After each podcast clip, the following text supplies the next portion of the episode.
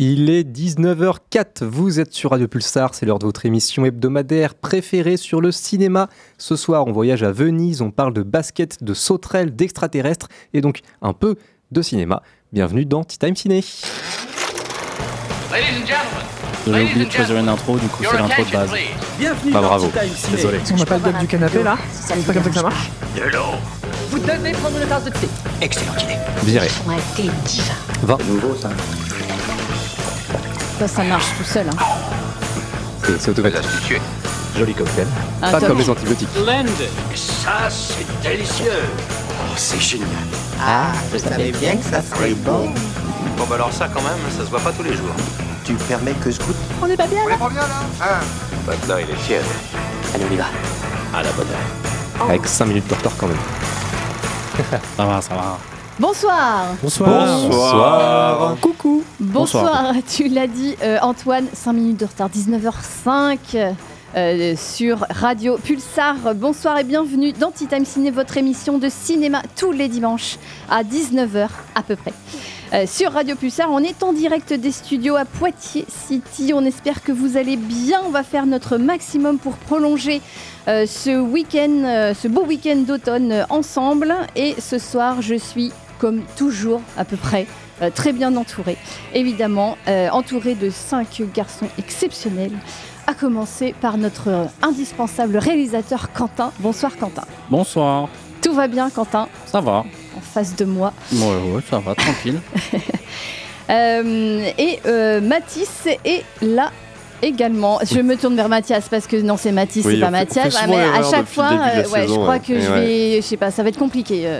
mais euh, en tout cas, vous êtes tous les deux là et je Et commence oui. par toi, Mathis. Oui, tout tout va cas, bien bonsoir tout le monde, ça va super et toi? Cauchemar, pas cauchemar, avec les films que tu as vus, euh, que tu vas chroniquer. ce- Ah, bah, En tout cas, le premier, oui, c'était un vrai cauchemar. J'ai entendu dire, ouais, ouais, ouais. j'ai entendu dire à la préparation de l'émission on est que- deux. Ça, ça va être sévère. Qu'il y avait des petits cauchemars qui, qui rôdaient avec les- le film, un des films que tu vas, que tu vas chroniquer. Enfin, euh, les deux, mais pas pour les mêmes raisons, on va dire. Tout à fait, voilà. Tu vas nous, nous en parler euh, dans un instant. Mathias, à ma gauche. Bonsoir, Mathias. Bonsoir. Tout va bien Ça va, mais ça va encore mieux depuis que j'ai appris que Julien est DJ quoi. Là, je, je tombe des nues. Pourquoi Et personne juste la l'a dit révélation juste avant que l'émission Je- commence. Ah ouais. mais, mais il a des talents multiples, cachés. Je- Enfin, je, crois qu'on va en sens- apprendre jusqu'à la fin Je de sentais que c'était un homme hautement capable et qu'il y avait un truc que je ne savais pas, mais euh, je pense qu'il me Je reste suis encore à découvrir. oui. C'est ça qui est bien dans cette équipe, c'est qu'on dé- on, on se découvre tout le temps. Des, des comme choses. Mathis, j'ai fait ma part et je suis allé voir un truc que j'ai pas aimé, donc euh, finalement. Ah, Est-ce que c'est pas pas- ça la destinée d'un membre de Tea Time Ciné? Je crois que si. Et il y a aussi une nouveauté avec toi, euh, Mathias. euh, Oui, je vais faire une chronique. soir. euh, je ne sais pas si ce sera un top ou un flop. Tu mais, nous euh, promets une- un beau moment de radio, j'espère. Oui, ah bah j'espère aussi. Bon, la confiance est pas au top. J'ai déjà un plan B si jamais c'était. si Ah oui, jamais- à ce point-là Si jamais ça venait à mal se passer. Bah alors, J'ai une euh, autre chronique en réserve C'est qui vrai serait un peu plus simple. Oui, je- À tout Non, moment, on switch de chronique en plein direct. Je- change complètement le je programme. suis prêt. T'es prêt, Quentin Parce qu'il va y avoir un, un truc. et Oui, il va en fait, fa- j'en ai marre. Il va Oh, falloir faire une virgule, quelque chose, parce que là, l'auditeur, il va complètement être perdu. Bon, l'auditeur, il a l'habitude. C'est vrai. J'ai entendu bon, parler de quand même. sombre histoire de tiers de fromage, donc je pense que là on est. Ah, Ah oui, c'est vrai. Toujours pas c'était notre d'ailleurs. époque. euh. Donc, avec toi, on va inaugurer, Mathias, ta- euh, voilà, une nouvelle, une nouveauté, une nouvelle Exactement. chronique, euh, Hot Tech. Euh, on, va, on va en discuter dans quelques instants. Euh, et, puis, euh, et puis, Antoine, mon chamarade, Bonsoir. Bonsoir Alice. Bonsoir à toutes et à mon tous. petit chamarade. Ça va chamarade. C'est très mignon, chamarade. Ouais, j'ai trouvé ça. Je me suis dit, tiens, ça lui va bien. Ça va bien, ça va bien. Bonsoir Antoine, tu vas nous parler aussi de deux films. Tiens, qu'est-ce que, de quoi on va parler? On a plein de, plein de choses ce soir. De quoi on va parler, Antoine? Pas mal de films en salle, mais pas que. On démarrera avec Mystère à Venise, qu'a vu notamment Matisse. Il va nous en parler, j'en doute pas, avec grande joie dans quelques instants. On va également parler de Shin Kamen Rider, disponible sur Prime Video, de First Slam Dunk, lui en salle. Euh, Mathias nous parlera de l'été dernier de Catherine Breillat. Euh, Julien nous parlera d'un petit film rétro dont on garde la surprise quant au titre. Surprise pour vous, surprise pour nous. Euh, Mathis également sera de retour pour nous parler de Traqué, visible sur Disney Plus celui-là. Et on terminera bien sûr habituellement avec le point box-office, le contest. Et puis on vous fera des bisous pour finir, comme d'habitude. Bah oui, plein, plein de bisous, Plein de bisous, évidemment. des bisous partout. Bah oui. enfin, bah, ça, Antoine, après la ça, n'engage que toi. Oui. Bien sûr. Euh, 19h09 sur euh, Radio Pulsar. On va enchaîner avec euh, bah, une nouveauté aussi euh, cette année avant chaque film chroniqué, euh, les bandes annonces pour s'imprégner un petit peu du film. Et donc euh, là, euh, qui c'est qui commence? Eh ben, C'est Matisse avec euh, Mystère à Venise de, je te laisse le prononcer, Kenneth Branagh. bien, Bah oui. Eh, la réviser. C'est parti. Something in this house tried to kill me. Don't look at me like I'm a suspect. We're old friends. Every murderer is somebody's old friend. No one shall leave until I find if the living have been killed by the dead. You have been hiding here all this time. Who are you talking to?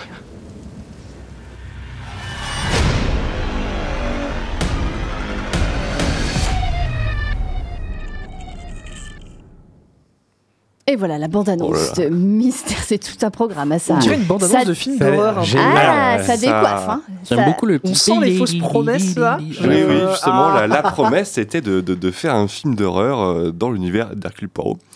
Donc voilà. Ah, c'était ça le. Alors, Enfin, c'est- vas- la, c'est la- la note d'attention, je vais, je vais y revenir par la suite. Mais, mais oui, comme vous l'avez entendu, euh, Kenneth Branagh et Hercule Poirot sont de retour avec le magnifique accent euh, français euh, de Kenneth Branagh. Euh, donc, alors moi j'attendais ça avec hâte après euh, le deuxième opus euh, réalisé en qui sorti réalisé en 2019, qui est sorti en 2022, euh, que j'avais chroniqué ici pour mon plus grand bonheur. Mort sur une qui était quand même d'une laideur assez assez infâme, qui était très très très nulle, hein, que ce soit sur le plan scénaristique ou de la mise en scène.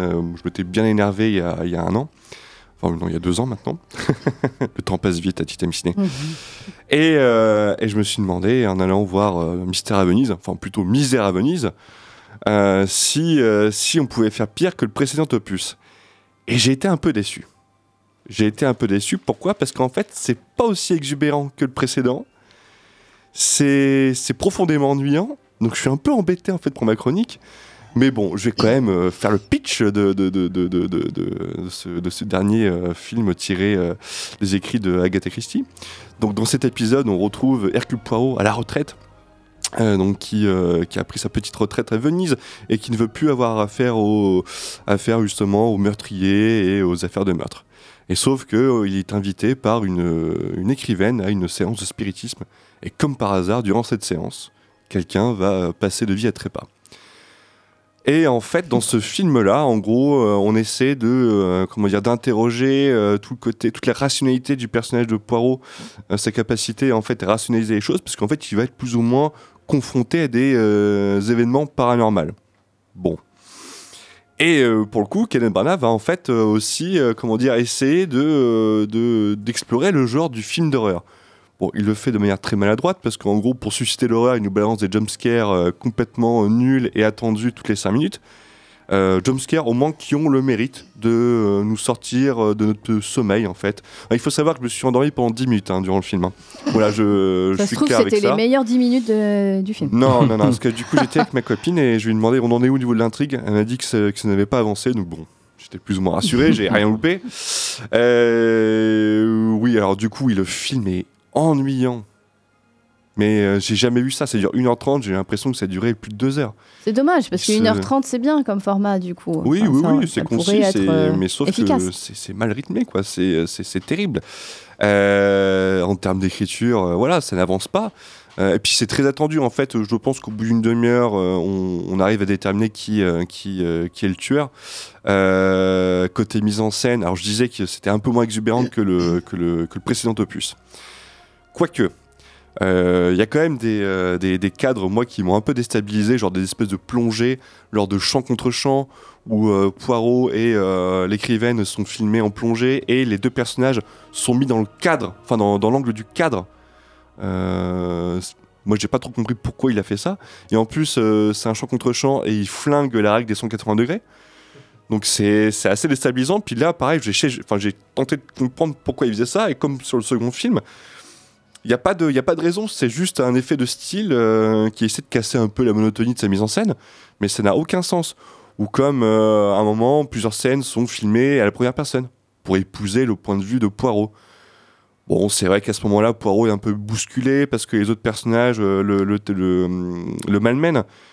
Mais ça fait très cheap, vraiment très cheap. Ou comme ces plans, on a l'impression que la caméra est accrochée à son buste.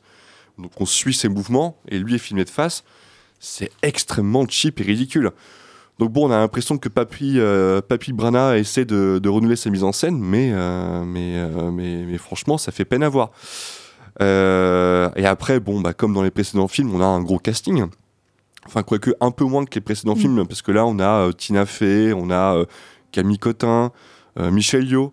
Alors Michel Yeoh, qui quasiment six mois après son Oscar qu'elle a eu en mars 2023, nous offre une performance dans ce film-là, mais absolument incroyable.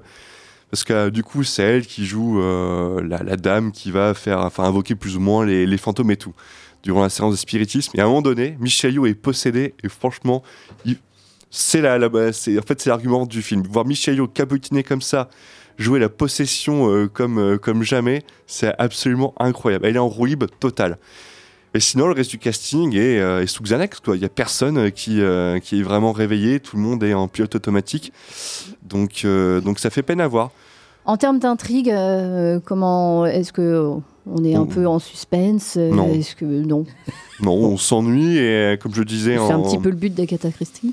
Mais non, mais Ceux ce qui connaissent pas. on arrive très vite à, à déterminer qui est le plus ou moins le, le meurtrier. Et, euh, et donc, en fait, ça perd tout son intérêt. Et Tu les... connaissais l'histoire originale ou pas, toi? Non, pas du tout. Et je crois qu'à la base, ça se passe pas à Venise. Je sais que dans, dans, enfin, mes souvenirs, dans mes recherches, l'intrigue se passe pas à Venise. Je crois que ça se passe aux États-Unis. Et euh, pareil, en fait, alors, par contre, bon point, il y a moins d'extension, enfin, il n'y a pas d'extension numérique comme sur Mort sur une île. Vu que c'est filmé en décor naturel, au moins on n'a pas Ah. d'effets spéciaux dégueulasses. Oui, parce que Euh, Mort sur le Nil, c'était une du catastrophe, carton. voilà. hein. Mm. Et, euh, et moi, ce qui me dérange, par contre, c'est que voilà, là, je parlais de la mise en scène, mais que ce soit la mise en scène ou la photographie, moi, ce qui me dérange, c'est que la tenue technique globale du film, euh, bah, pour moi, c'est un téléfilm. Hein. Ça vaut pas plus qu'un téléfilm. Et ce qui est assez triste, et euh, j'en parlais à Mathias euh, tout à l'heure, mercredi dernier, je suis tombé sur un des téléfilms anglais produit par ITV avec David Suchet dans le rôle principal qui a tenu le rôle d'Hercule Poirot pendant quasiment 20 ans pour, pour ITV. Et, et j'étais terrifié de voir que la, la- la tenue technique était meilleure sur les, les téléfilms d'Hercule Poirot que sur, les, fi- que sur les films de Kenneth Branagh. C'est quand même assez dingue, quoi. Donc ça fait, ça fait un peu mal au cœur de voir un téléfilm au cinéma. Donc euh, bon, écoutez, si vous êtes fan euh, des, adaptations de Kenneth Branagh, allez-y, mais franchement, euh, ça vaut pas la peine hein, de se déplacer pour ça. Tu l'as vu en VO, en VF En VO, du coup, j'ai eu le droit au magnifique accent, comme je disais euh, tout à l'heure, euh, Eh oui. En belge de Kenneth Branagh. C'est- Je crois que c'est un des rares films que je vois en VO où je suis obligé de mater les, de regarder les sous-titres pour le comprendre. Voilà, Oui, c'est quand même un peu dommage. un peu dommage quoi. Et on a, on a Greg du coup qui nous écoute et qu'on embrasse évidemment sur, euh, sur Twitter qui dit est-ce que le film fait peur du coup? Parce que Non. la promo a, a quand même misé tu l'avais dit sur Pas un du peu cet aspect horrifique Pas du tout parce qu'en fait, comme je disais, les, les, les jumpscares sont, sont hyper attendus. C'est des trucs en fait où il va balancer un bruitage à fond et mettre un grand coup de violon en, en fond pour essayer de, de- de susciter le- le- la peur, le, sursaut. Mais ça marche pas. Et voilà, un truc comme ça. Mais un, un- un- un truc très bête, c'est pareil. Euh, c'est comme une sorte de huis clos qui se passe dans un palais, un palais euh, vénitien. Et euh, en fait, il n'utilise pas son décor. Il n'utilise pas en fait la, la, spati- enfin, les- les- la spatialisation, l'action et tout pour susciter en fait l'angoisse. Donc euh, bon, euh, c'est quand même un sacré échec, voilà. Euh, J'ai eu l'occasion de parler euh, avec quelqu'un qui est fan d'Agatha Christie, le- les livres. Ouais. Il m'a dit que justement, c'était vraiment une, les, euh, Agatha Christie était vraiment une maître dans l'art de, de faire l'enquête, de révéler les indices et, et d'avoir la révélation finale. Il paraît que c'est génial. Et euh, bon, il n'a pas vu les films, mais euh, moi j'ai vu le crime de l'Orient Express. Toi, tu as vu les autres. et donc il n'y a pas ça, quoi. Il n'y Ah a non. pas ce sentiment de, euh, on Parce est que- surpris, on est, voilà. on- normalement, le but de- des films d'en- d'enquête, c'est ça, quoi. Ah non, il n'y a pas de Donc, surprise. euh, et, et Greg rajoute je suis sûr que malgré tout le film fait plus peur que la nonne 2 Ah. il ne nous a pas parlé dont Ah il ouais. nous a pas parlé Si. et, et mais bon il a- qui chroniquera peut-être euh, la je- prochaine je, je crois fois. qu'il avait pas trop envie de taper sur Mm, l'ambulance C'est vrai, c'est vrai. Euh, merci euh, Mathis. Euh, Mystère à Venise. Misère à Misère, Venise. ouais. à ce point-là. Donc Oui. relisez les Agatha Christie par Ouais. contre parce que je pense que c'est très bien. Euh, ou sinon regardez les vieux téléfilms, Oui. voilà, qui, qui anglais là, qui sont qui sont, sont- super par Ils sont contre. super, ouais. Mort sur le Nil, tout ça avec Jane Birkin notamment, c'est c'est excellent. Il est encore à l'affiche, à Poitiers en tout cas, il me semble, au Castille, Oui. Antoine. Euh, en, VO, Castillo. euh, en VO, en VF, et puis euh, certainement aussi près de chez vous. Prochain film, euh, deux films avec toi, Antoine, dont tu vas nous parler. Il y a des bandes annonces ou Alors, pas, sur le premier, il me sur le semble, mais sur le Euh, deuxième, oui. Je peux m'en débrouiller quand même. débrouiller, pas très bien, débrouille-toi. Voilà. Alors, euh, et on va commencer du coup, tu es prêt? Oui. Avec Shin Kamen Rider. eh ben, c'est parti. Mais il n'y a pas de son sur cette bande-annonce. Ah si, Eh si, ça va, ça commence. Ça va cogner, je pense, comme bande annonce, hein, Shin Kamen Rider. C'est possible. Et tout le monde parlera en japonais et se foutra sur la gueule. Pour le moment, c'est calme.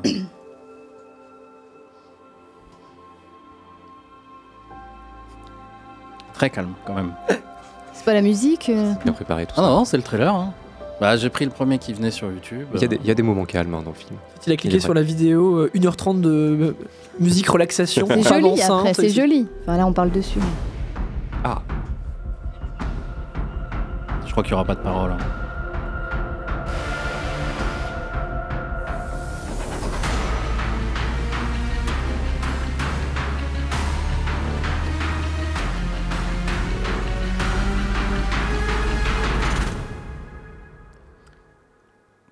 Shin Kamen Rider, donc.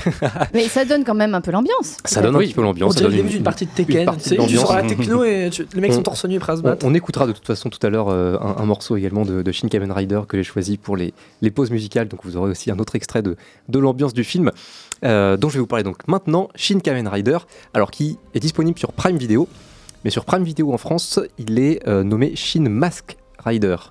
Donc voilà, si vous le cherchez, ne vous trompez pas. Ils ont repris le nom de l'adaptation euh, qui avait été choisie pour la série déjà, parce qu'il y avait une série euh, sur, euh, sur Kamen Rider, et en France ça avait été renommé Shin Mask Rider. Et là, visiblement, ils ont repris ce nom-là. Donc voilà, si vous le cherchez sur Prime Video, c'est Shin Mask Rider, qui est donc un film réalisé par Hideaki Anno. Alors Hideaki Anno, déjà, qui c'est? C'est un type qui, à 24 ans, était animateur clé sur Nausicaa de Miyazaki. La scène du géant qui, qui revit pour, pour se battre, notamment, c'est lui qui avait fait l'animation de, de cette séquence-là. C'est euh, aussi, surtout, lui qui a ensuite écrit et réalisé Neon Genesis Evangelion et ses multiples films, suites et autres avec des noms absolument C'est improbables. très clair. C'est faux, tu mens, c'est très clair. Oui, oui. Voilà, Mon préféré étant euh, 4.44 You Can Not. C'est ça, ceux qui, euh, ceux qui sachent, euh, sachent très bien. Euh, et plus récemment, c'est aussi lui qui a réalisé Shin Godzilla, coucou Greg, euh, des bisous, qui est, donc sorti il y a quelques années, qui est euh, tout récemment disponible en salle euh, en France, mais alors avec très peu de, projections malgré tout, et qui va sortir dans un coffret qui m'a l'air très sympathique, ma foi, par, par Spectrum Film, mais qui coûte 60 balles. Mais bon, peut-être que je le mettrai quand même, on verra. Ils ont communiqué là-dessus d'ailleurs? Oui, mais je sais pas Leur si communication c'était un peu en mode vue et sans tape, mais euh, apparemment. C'était en ils- mode, euh, bah, ça nous a coûté cher à le faire. ça Ils ont quand même cher, communiqué. bon, bah, voilà, c'est comme ça. hein. Euh, mais bon, cela dit, Spectrum Film fait plein de, plein de, de très bonnes euh, éditions, notamment celle de Millennium Mambo dont j'ai parlé il y, a, il y a deux semaines. Mais bon, on les aime quand même. Bref, Hideaki Anno, donc c'est fait. Euh, il revient donc avec cette fois Shin Kamen Rider après Shin Godzilla. Et il revient donc sur un tokusatsu. Euh, là encore, euh, qu'est-ce que c'est? C'est donc ce genre qui utilise les effets spéciaux pour rendre l'image radicalement irréaliste. Euh, c'est un peu l'opposé en soi de ce qui se fait en Occident, où les effets spéciaux sont souvent utilisés pour euh, rendre quelque chose d'irréaliste réaliste, ou en tout cas euh, pas, pas complètement fou. Les tokusatsu, c'est typiquement les Godzilla, les, vieux Godzilla en, font partie, c'est ces films-là qui ont lancé un peu ce genre-là, et qui a, qui a aussi beaucoup été utilisé pour, pour raconter l'histoire donc là, de Kamen Rider et globalement de ces super-héros qui se transforment pour exploiter euh, leur plein potentiel. Donc là, pour la comparaison occidentale, en gros, c'est Bioman ou Power Rangers. Euh, donc tous les équivalents euh, japonais que, vous pouvez voir sont, sont aussi tokusatsu. Et donc là, on, a donc cette histoire de Shin Kamen Rider, donc comme je l'ai dit, super-héros qui se transforme pour exploiter son plein potentiel et qui va donc se combattre contre l'organisation maléfique Shocker et ses hybrides humains-animaux surpuissants. Kamen Rider, du coup, lui, il s'appelle Ongo Takeshi, et lui, c'est un mi-humain, mi-sauterelle. Bon, voilà, après tout, pourquoi pas. hein. Euh, chacun ses pouvoirs, euh, plus ou moins euh, cool. hein. Voilà, lui, c'est une sauterelle. Après tout, pourquoi pas. Et dès les premières minutes, on comprend quand même qu'on est chez Anno et pas devant un vulgaire film de super-héros bizarre qui se tape dessus. Ça va parler d'existentialisme, de santé mentale, de notions de famille, de bienveillance, d'acceptation. Euh, tout ça est amené d'entrée et va être développé tout au long du film par petites touches euh, au, fil de, au fil de l'intrigue qui se base, elle, sur des enjeux très simples et plutôt intimes. Donc voilà, l'histoire va être euh, globalement assez facile à suivre, tout le long du film, c'est pas compliqué.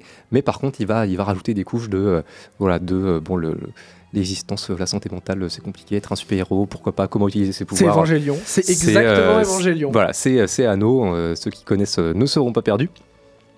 Malgré tout ça, s'il y a bien un domaine sur lequel euh, le film se concentre, c'est la bagarre.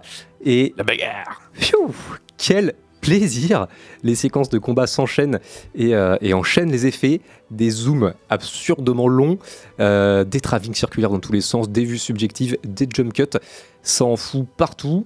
C'est euh, par moments assez gore, ça fout du sang partout aussi, tout en restant toujours lisible. Et ça, et ça, ça fait plaisir. Et surtout, voilà, vraiment ludique. euh, c'est un film qui est vraiment jouissif. Euh, Shin Kamen Rider, c'est euh, c'est de l'épique et de l'intime. Du coup, c'est du plaisir et du propos par-dessous. C'est des maquillages complètement dingues, dont un homme lézard avec du maquillage fait à la main et ça se voit et, ça, rend, ça rend très très bien. À côté de ça, des effets visuels qui sont complètement fous, complètement surréalistes. C'est du surréalisme total. Euh, comme je l'ai dit pour, euh, pour une référence occidentale, hein, c'est les Power Rangers, hein, donc ça saute, euh, ça saute à 20 mètres de haut, ça met des grands coups de pied pour, pour s'exploser dans le sol et dans les murs. Ça part dans tous les sens, c'est la limite du grotesque, mais sans vraiment passer dans le côté ridicule. Et, la mise en scène, elle, est carrée, elle est inattaquable. Du coup, c'est un peu tout ça à la fois.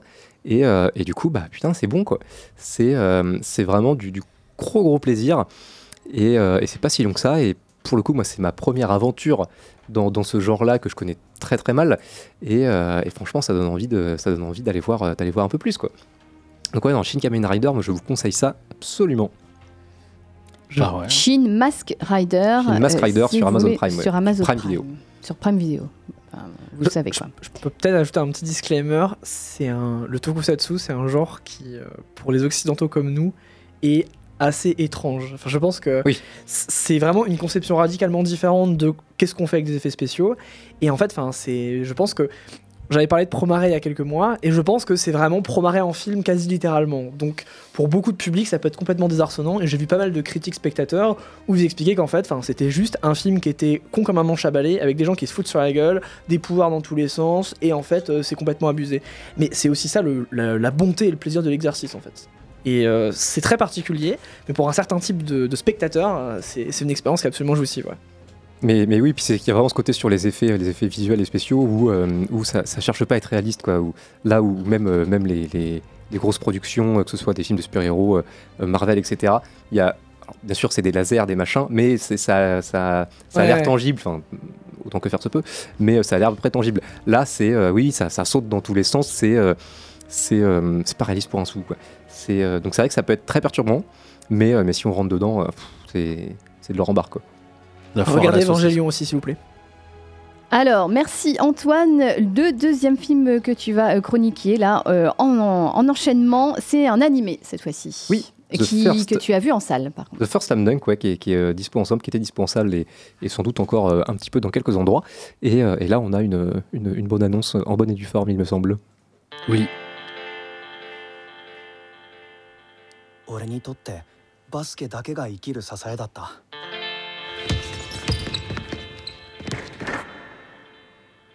宮城君ここは君の舞台ですよ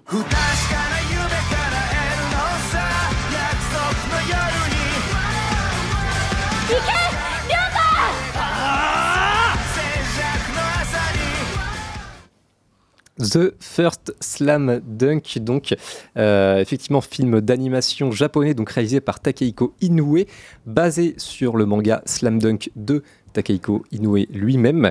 Euh, alors pour le coup sur l'histoire, je ne sais pas comment est construit le manga que, que je ne connais pas. C'est un spin-off en fait ce que tu regardes. Ok. Dans le film, tu vois un mec qui a des cheveux euh, qui sont d'une couleur un petit peu chatoyante.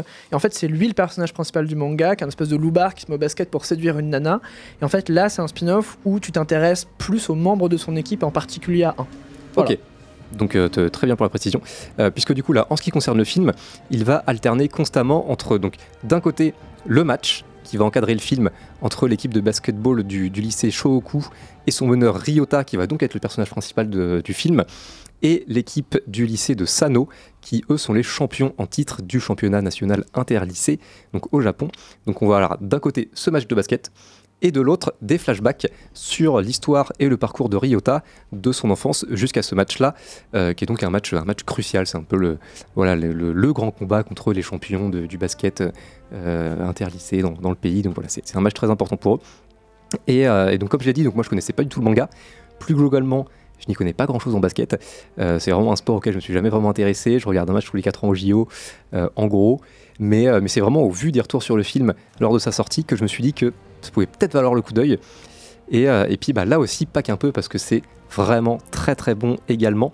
Euh, pourtant, c'est pas un film évident, parce que du coup, ce match de basket qui est, au cœur du film, c'est vraiment sur l'ensemble 50-60% du film. quoi. 50-60% du film, c'est un match de basket. Point. Euh, donc c'est- assez particulier en termes de construction. Mais du coup, voilà, tous ces flashbacks, toute la, manière dont il va, il va traiter sa narration et surtout, je vais y revenir, son animation, font que, euh, que, que Inoue arrive à insuffler une, une tension, une pression dans ce match qui fait que, que le tout devient complètement grisant. Quoi. Et, euh, et- et du coup, il faut le dire, en termes d'animation, c'est une masterclass de précision. C'est euh, sur les mouvements, les déplacements des joueurs, la physique du ballon, vraiment un point où je me suis demandé comment ils avaient fait. Euh, du coup, je me suis quand même un petit peu renseigné. Euh, les animateurs du coup du, film ont été aidés par des joueurs de basket professionnels euh, directement pour représenter le mieux possible le jeu euh, et, sa construction.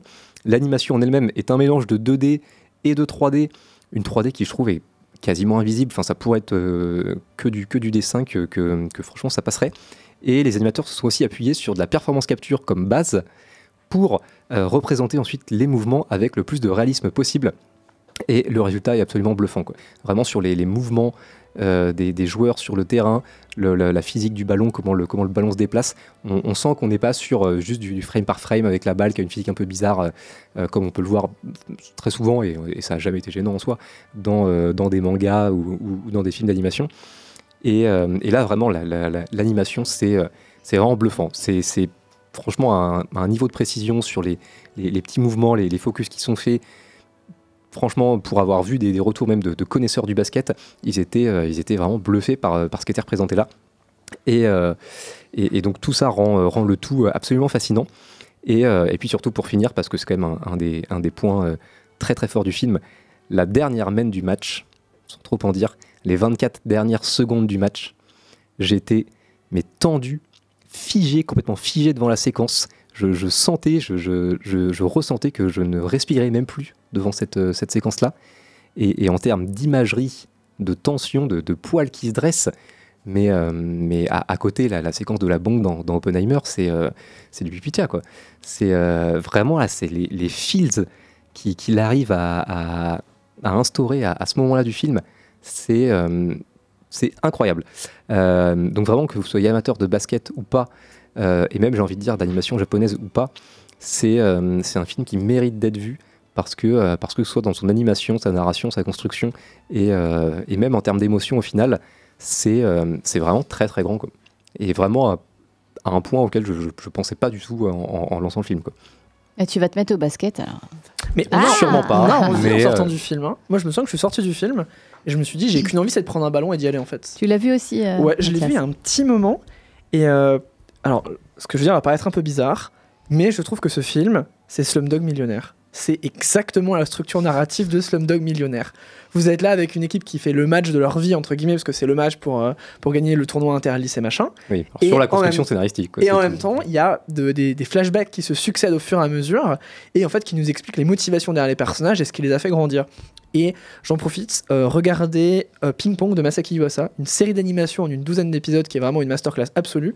Mais euh, ouais, Slam Dunk, c'est incroyable. Vraiment cette dimension de euh, parler du sport, mais aussi parler de qu'est-ce qui nous anime, pourquoi, pourquoi on est là, pourquoi on se donne, euh, qu'est-ce qui a façonné chez nous en fait ce- cet aspect même pas compétitif, mais la, la compétition face à soi-même, euh, le devoir, pourquoi est-ce qu'on est comme ça. Enfin, c'est vraiment, il y a une richesse dans ce film, ça déborde d'émotions, ça déborde de testo, ça déborde de, de- de bonheur, de joie. Enfin, il y a- il y, a tout à l'intérieur de ce Non, de- de- d'esprit d'équipe, de, ouais, de passion. Et... Et c'est vraiment, enfin, c'est des bons esprits, c'est des corps qui bougent, il y a tout qui marche là-dedans. C'est incroyable.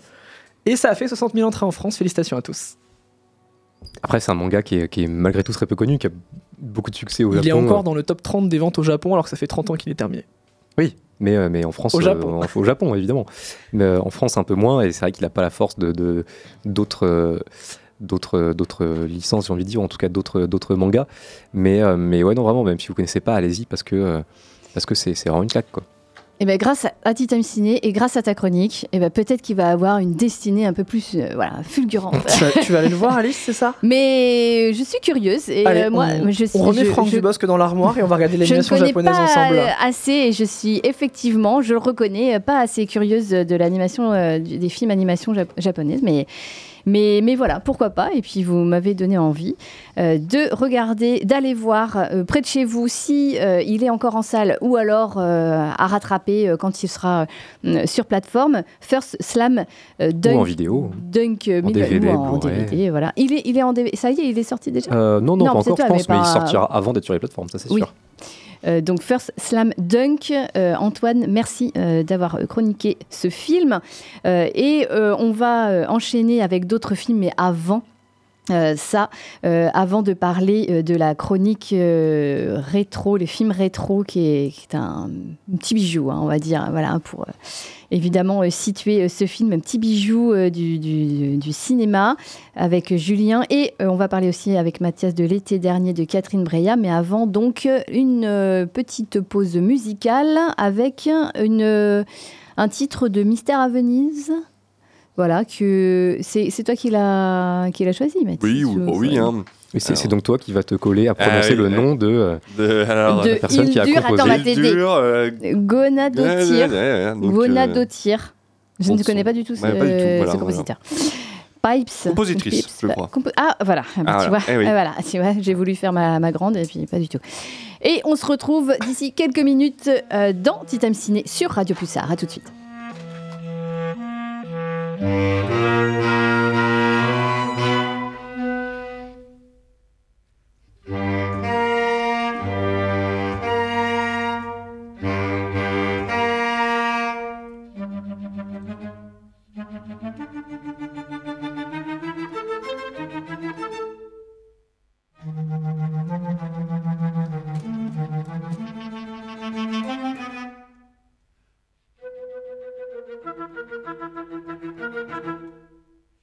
Thank you.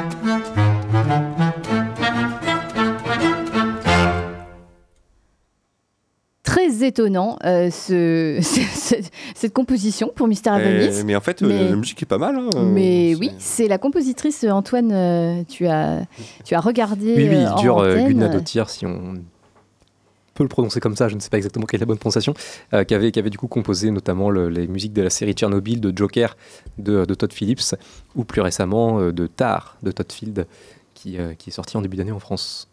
et qui est actuellement euh, sur Canal. Euh, et vous écoutez à 19h39 Radio Pulsar, Time Ciné, votre émission de cinéma jusqu'à 21h un peu moins à peu près. Enfin bon, en tout cas, euh, on est là avec vous pour vous parler de cinéma, euh, de cinéma en salle, cinéma sur plateforme et cinéma ailleurs, sur YouTube par exemple, que vous pouvez trouver très librement. Julien, tu vas nous parler d'un film dans quelques minutes euh, qui est disponible sur YouTube. Mais avant, Mathias, l'été dernier, tu as vu euh, le dernier film de Catherine Breillat euh, à Poitiers, euh, au TAP, je- il me semble. hein, il passe au TAP. euh, Malheureusement, oui. Castille. Je l'ai vu. Malheureusement. Malheureusement, tu l'as vu. Ça commence bien. Non, je, je regrette pas de l'avoir vu. Euh, je vais évidemment commencer par le synopsis. Pour... Est-ce qu'on a une petite Ah bah oui. bande-annonce Ah bah. avant peut-être? C'est Euh, parti. Oui, bien sûr. J'ai eu des vrais échanges avec Théo. Il m'a dit que vous deux, vous. que tu as eu une liaison avec mon fils. Tu vas pas me dire que tu l'as cru une seconde. Je sais plus qui croire. Ne me touche pas. Ton fils est un monstre. Mets-toi bien ça dans la tête. Il veut que tu me rejettes pour t'avoir pour lui tout seul.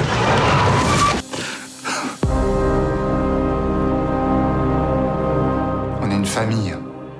Pouvoir se faire confiance. C'est incroyable parce qu'ils ont condensé dans, cette bande-annonce probablement 5 minutes du film. Ils ont pris une séquence et ils se sont dit ok, c'est ce qu'on a de mieux, mettez tout dans la bande-annonce. Et c'est vraiment un peu méprisant euh, comme, euh, comme procédé.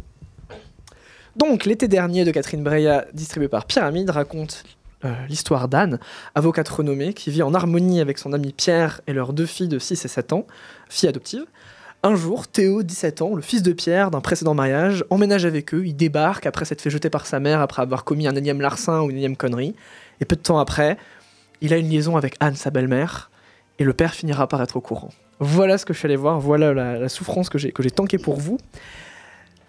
Je sais pas pourquoi, mais je me sentais presque un. Je pense qu'avant de parler de comment le film était, je devrais en parler de ce que j'attendais.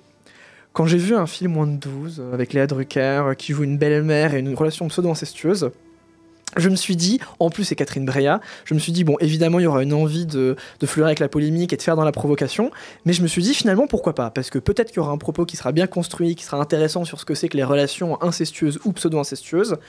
Et surtout, bah, j'attendais presque du film d'être sincèrement excitant en fait. Je me suis dit, dans une industrie comme celle du cinéma où euh, quand les actrices ont 30 ans, on a l'impression que c'est déjà des fossiles, bah finalement j'ai envie de voir un film où on a une daronne de 50 balais et que bah oui, c'est un réel objet de désir. Et c'est ça que j'avais envie. Alors, je vais commencer par là. Le couple de tête, donc Anne et, Sam Théo, sont interprétés par Léa Drucker et Samuel Kircher. Je trouve que c'est presque plutôt le bon côté du film. Euh, le côté négatif, c'est que je trouve que le duo manque cruellement d'alchimie. Ce qui est étonnant parce que les deux fonctionnent plus ou moins bien. Samuel fonctionne mieux quand même que Léa. Et surtout, euh, vous vous en doutez évidemment, quand vous allez voir un film interdit aux moins de 12 ans qui parle de euh, relations pseudo-incestueuses, il y aura des scènes de sexe. Et bon Dieu que c'est long et que c'est malaisant, mais vraiment horrible. C'était un peu comme aller voir la vie d'Adèle, mais avec votre mère qui est à côté de vous et qui vous tient la main en fait. C'était un peu ça mon sentiment. ne, ne faites pas ça. Et je trouvais que ça, aurait pu être intensément transgressif et ça aurait pu être vraiment euh, bah, un fantasme quoi, un fantasme, un truc de transgressif. On sait que c'est pas bien, on est là et on se dit ah finalement pourquoi pas, bon allez on se laisse aller. Et en fait non, c'était vraiment juste une dose de malaise, mais je vais y revenir après. Donc euh, Samuel Kircher en Théo. Excellent, je le trouve vraiment excellent. Il est Le jeune, magnétique, donc, hein, exactement. jeune. Il est magnétique, il est solaire, il est vraiment la fougue de la jeunesse. Il est euh, ce corps filiforme, ses cheveux longs, ce petit tatouage de rebelle, cette envie de faire des larcins, euh, euh, cette clope qui est fumée de façon euh, tellement provocatrice et rebelle devant son père, qui a envie de lui dire mais jette-moi ça, mais qui peut pas parce que leur relation est conflictuelle. Il y a un côté presque nouvelle vague là-dedans et pour une fois, bah, ça a plutôt bien marché pour moi. Je trouve à l'inverse que Léa Drucker c'est 50-50, c'est-à-dire que 50% du temps ça fonctionne très bien, 50% du temps ça fonctionne pas. Et je l'explique d'une façon assez simple. Je trouve qu'elle a un jeu qui est trop monolithique. Et donc du coup, euh, son personnage, Anne, c'est une avocate renommée dans les droits de l'enfance, parce que évidemment l'ironie ne tue pas, mais c'était aussi le cas dans le film, euh, parce que c'est un remake, c'était aussi le cas dans le film danois dont c'est tiré. Et quand elle doit mettre son tailleur et être puissante, être glaciale, mettre des coups de pression ou être manipulatrice, elle y arrive à la perfection. Sauf que dans tous les moments où elle doit s'abandonner, ce qui est quand même logique quand on parle d'une histoire où on a une quinquagénaire bourgeoise qui finit par coucher avec son beau-fils de 17 ans, dans tous les moments où elle doit être déraisonnable, où elle doit s'abonner, où elle doit partir en cacahuète, eh ben elle y arrive pas. Elle est toujours la même, elle est toujours là, toujours en contrôle. Et je veux dire, à un moment, enfin chouchou, t'as 50 ans et tu te fais prendre dans la cabane derrière le jardin pendant l'anniversaire de tes filles par ton beau-fils, il faut lâcher quelque chose, quoi. Il faut qu'il y ait un truc. Lâcher prise. Exactement. Euh, en termes d'acting, on pourrait aussi noter euh, l'excellent Olivier Rabourdin qui joue le mari. Et en fait, je trouve qu'il incarne vraiment avec subtilité ce rôle d'homme qui est complètement paumé. C'est-à-dire qu'il a un fils d'un précédent mariage et ça fait 17 ans qu'il avait oublié son existence. Il déboule dans sa vie comme ça, comme, une épreuve presque du feu pour sa famille. Et il, doit faire avec, il, doit le persuader, vas-y Théo, s'il te plaît, intègre-toi à la famille.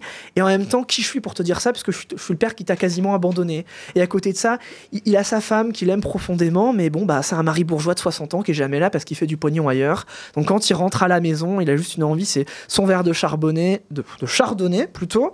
Euh, Enfin, je veux dire, son petit match de foot à la télé, une pipe et au lit, quoi, merde. Et je trouve que Olivier Bourdin, c'est super.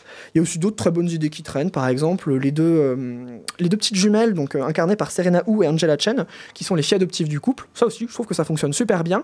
Et en fait, ça permet considérablement d'adoucir le personnage de Théo. Parce que même si c'est un rebelle qui est un peu connard et qui est un peu je vais prendre des pintes et euh, mon but dans la vie c'est de faire train spotting, bah, il y a quand même ce moment où euh, c'est un petit sucre, enfin c'est vraiment un sucre d'orge avec ses jumelles. Il joue avec elle, il s'amuse, il s'éclabousse.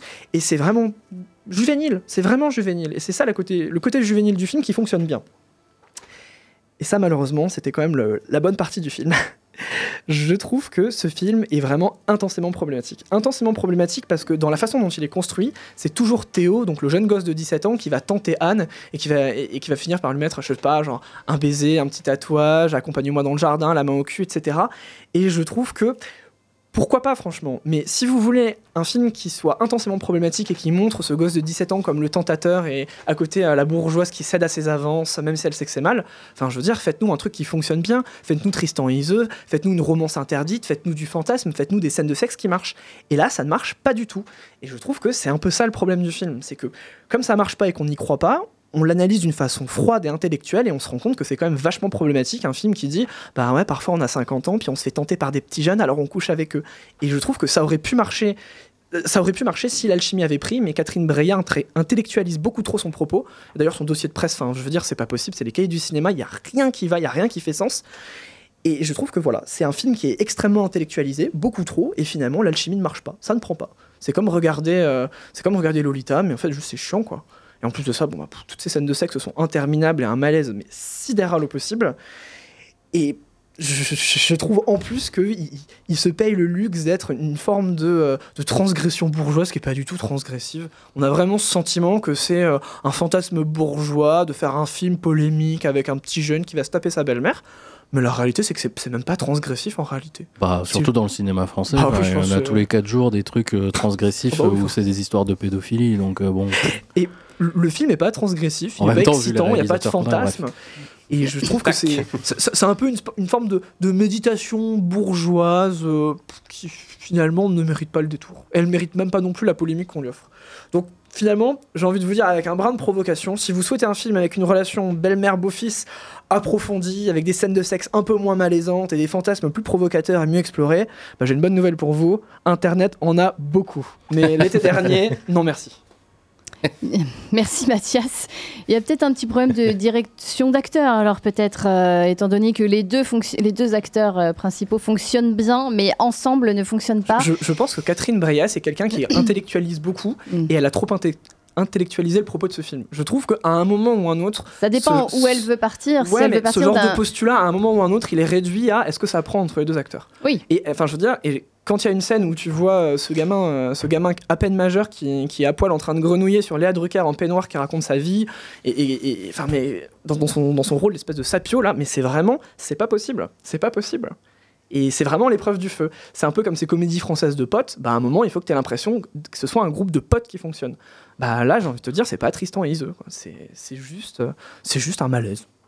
Ça me fait penser un petit peu à hum, la passagère euh, que j'avais chroniquée euh, euh, l'année dernière avec Cécile de France, où effectivement elle tombe amoureuse sous le charme d'un jeune de une petite vingtaine d'années. Alors on n'est pas sur une relation incestueuse intrafamiliale, mais euh, ça fait partie euh, de ces films-là où effectivement il faut que ça marche et euh, il y a un côté où là il faut que les acteurs ensemble fonctionnent. Il faut une vraie direction d'acteur parce que il y a, y a pas mal de scènes de, sexe aussi dans ce film-là. Pour le coup, euh, ça fonctionne assez, euh, mais euh, et puis de toute façon l'acteur est, est- est plus vieux, mais c'est quand même un peu ban- bancal. Ouais. Des fois, on ne sait pas trop quoi penser, si c'est bien, si c'est pas bien. Si bon, après ça, hum, ça, ça, ça révèle quand même quelque chose, et puis euh, c'est quand même assez assumé, donc ça va. Mais là, là, c'est vrai que c'est parfois ça. En plus de ça, j'ai vraiment le sentiment qu'il y avait une espèce de, de- de cahier des charges, de, de trope qui était à l'écran. Il y a vraiment ce moment euh, années 60, dans la bagnole décapotable, au, au retour de la piscine. Il y a le moment de la scène de baise en dessous d'un- d'un- d'une peinture et ils reproduisent un peu le mouvement des personnages. Et vraiment, c'est le sentiment d'avoir une dissertation de français avec du sexe au milieu et rien ne fonctionne.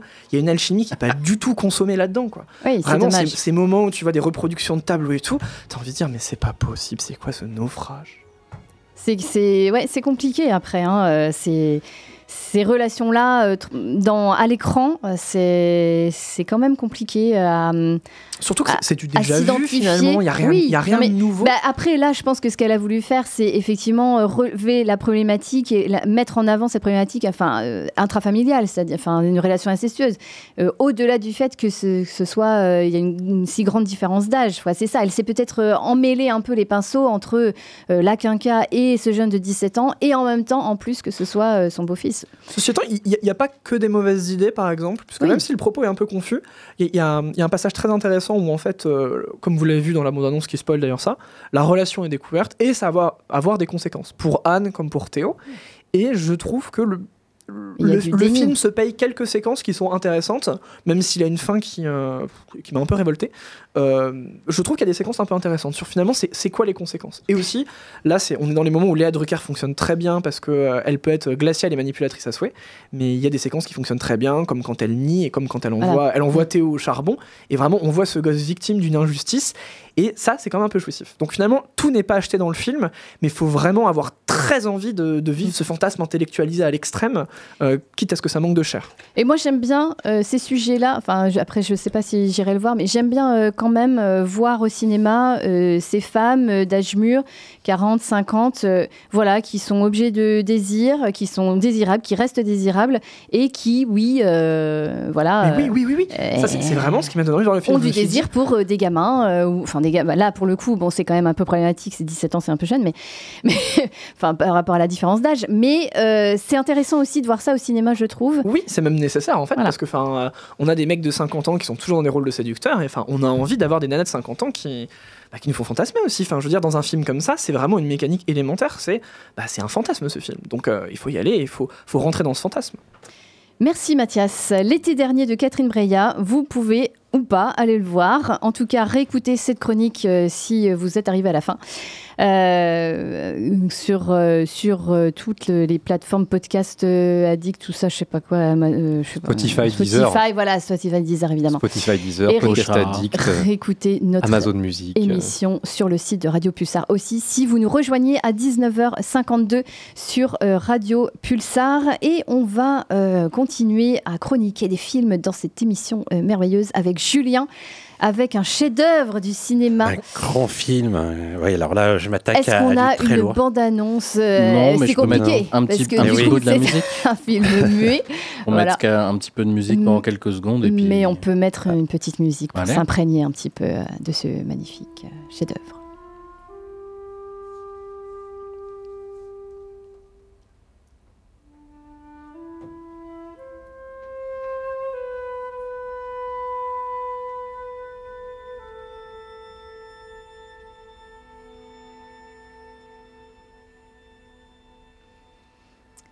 Vas-y Julien, je t'en Il prie. s'agit euh, donc euh, de L'Aurore de Friedrich Wilhelm euh, Murnau. Donc là, je m'attaque à un gros film, Monument. à du très lourd. Mm. J'ai donc préparé une chronique très dense. Ça change de Il y a d'habitude. combien de pages là? Je le vois avec ses feuilles. Il y a Ah, là, de feuilles? je vais- Il y a quatre je vais feuilles. essayer de faire, euh, je vais essayer de raccourcir, de faire bien, mais c'est très dur à résumer. Déjà parce que j'ai une grosse, que c'est quelque chose de très important ce film pour moi, il représente beaucoup, et euh, j'ai envie de partager euh, cette passion. J'ai envie de que vous le découvriez aussi à votre façon, et j'ai aussi envie d'avoir l'air à peu près sérieux pour les auditeurs qui nous écoutent, notamment pour ceux qui sont en art du spectacle. Et je voudrais pas me faire tacler, tu vois. Donc... Ah, mais ils vont prendre un cours là, c'est tout. Ils vont écouter ça. un cours quoi. Bon, le, le gros des auditeurs, ils nous écoutent pas pour le sérieux, hein, sinon ils s'écoutent quelque chose. hein. Ah, on sait jamais, on sait jamais. On va peut-être rameuter coup, un euh, peu. j'en fais une affaire personnelle, voilà. Donc du coup, L'aurore de Murnau, euh, je l'ai choisi parce que déjà il est disponible sur YouTube, donc à n'importe quel moment vous pouvez euh, aller le voir.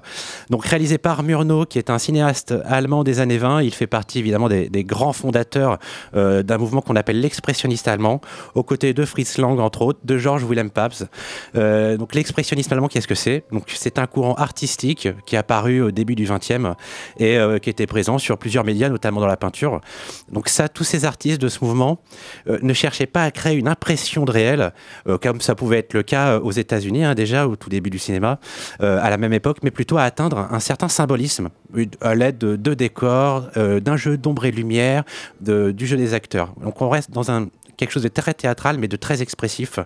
Euh, donc ce qui était important avant tout était euh, de faire ressentir au spectateur euh, des sentiments et non pas le réalisme des images.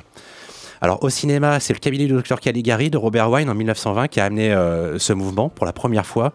Et le point culminant, ça a été Nosferatu de Murnau lui-même en 1922. Donc, donc si je parle de ça, c'est pour- déjà pour deux choses. Pour préciser que Murnau compte beaucoup sur les forces évocatrices des images plus que sur les cartons de texte qui eux-mêmes cherchent à produire un effet. Il y a très peu de cartons de texte.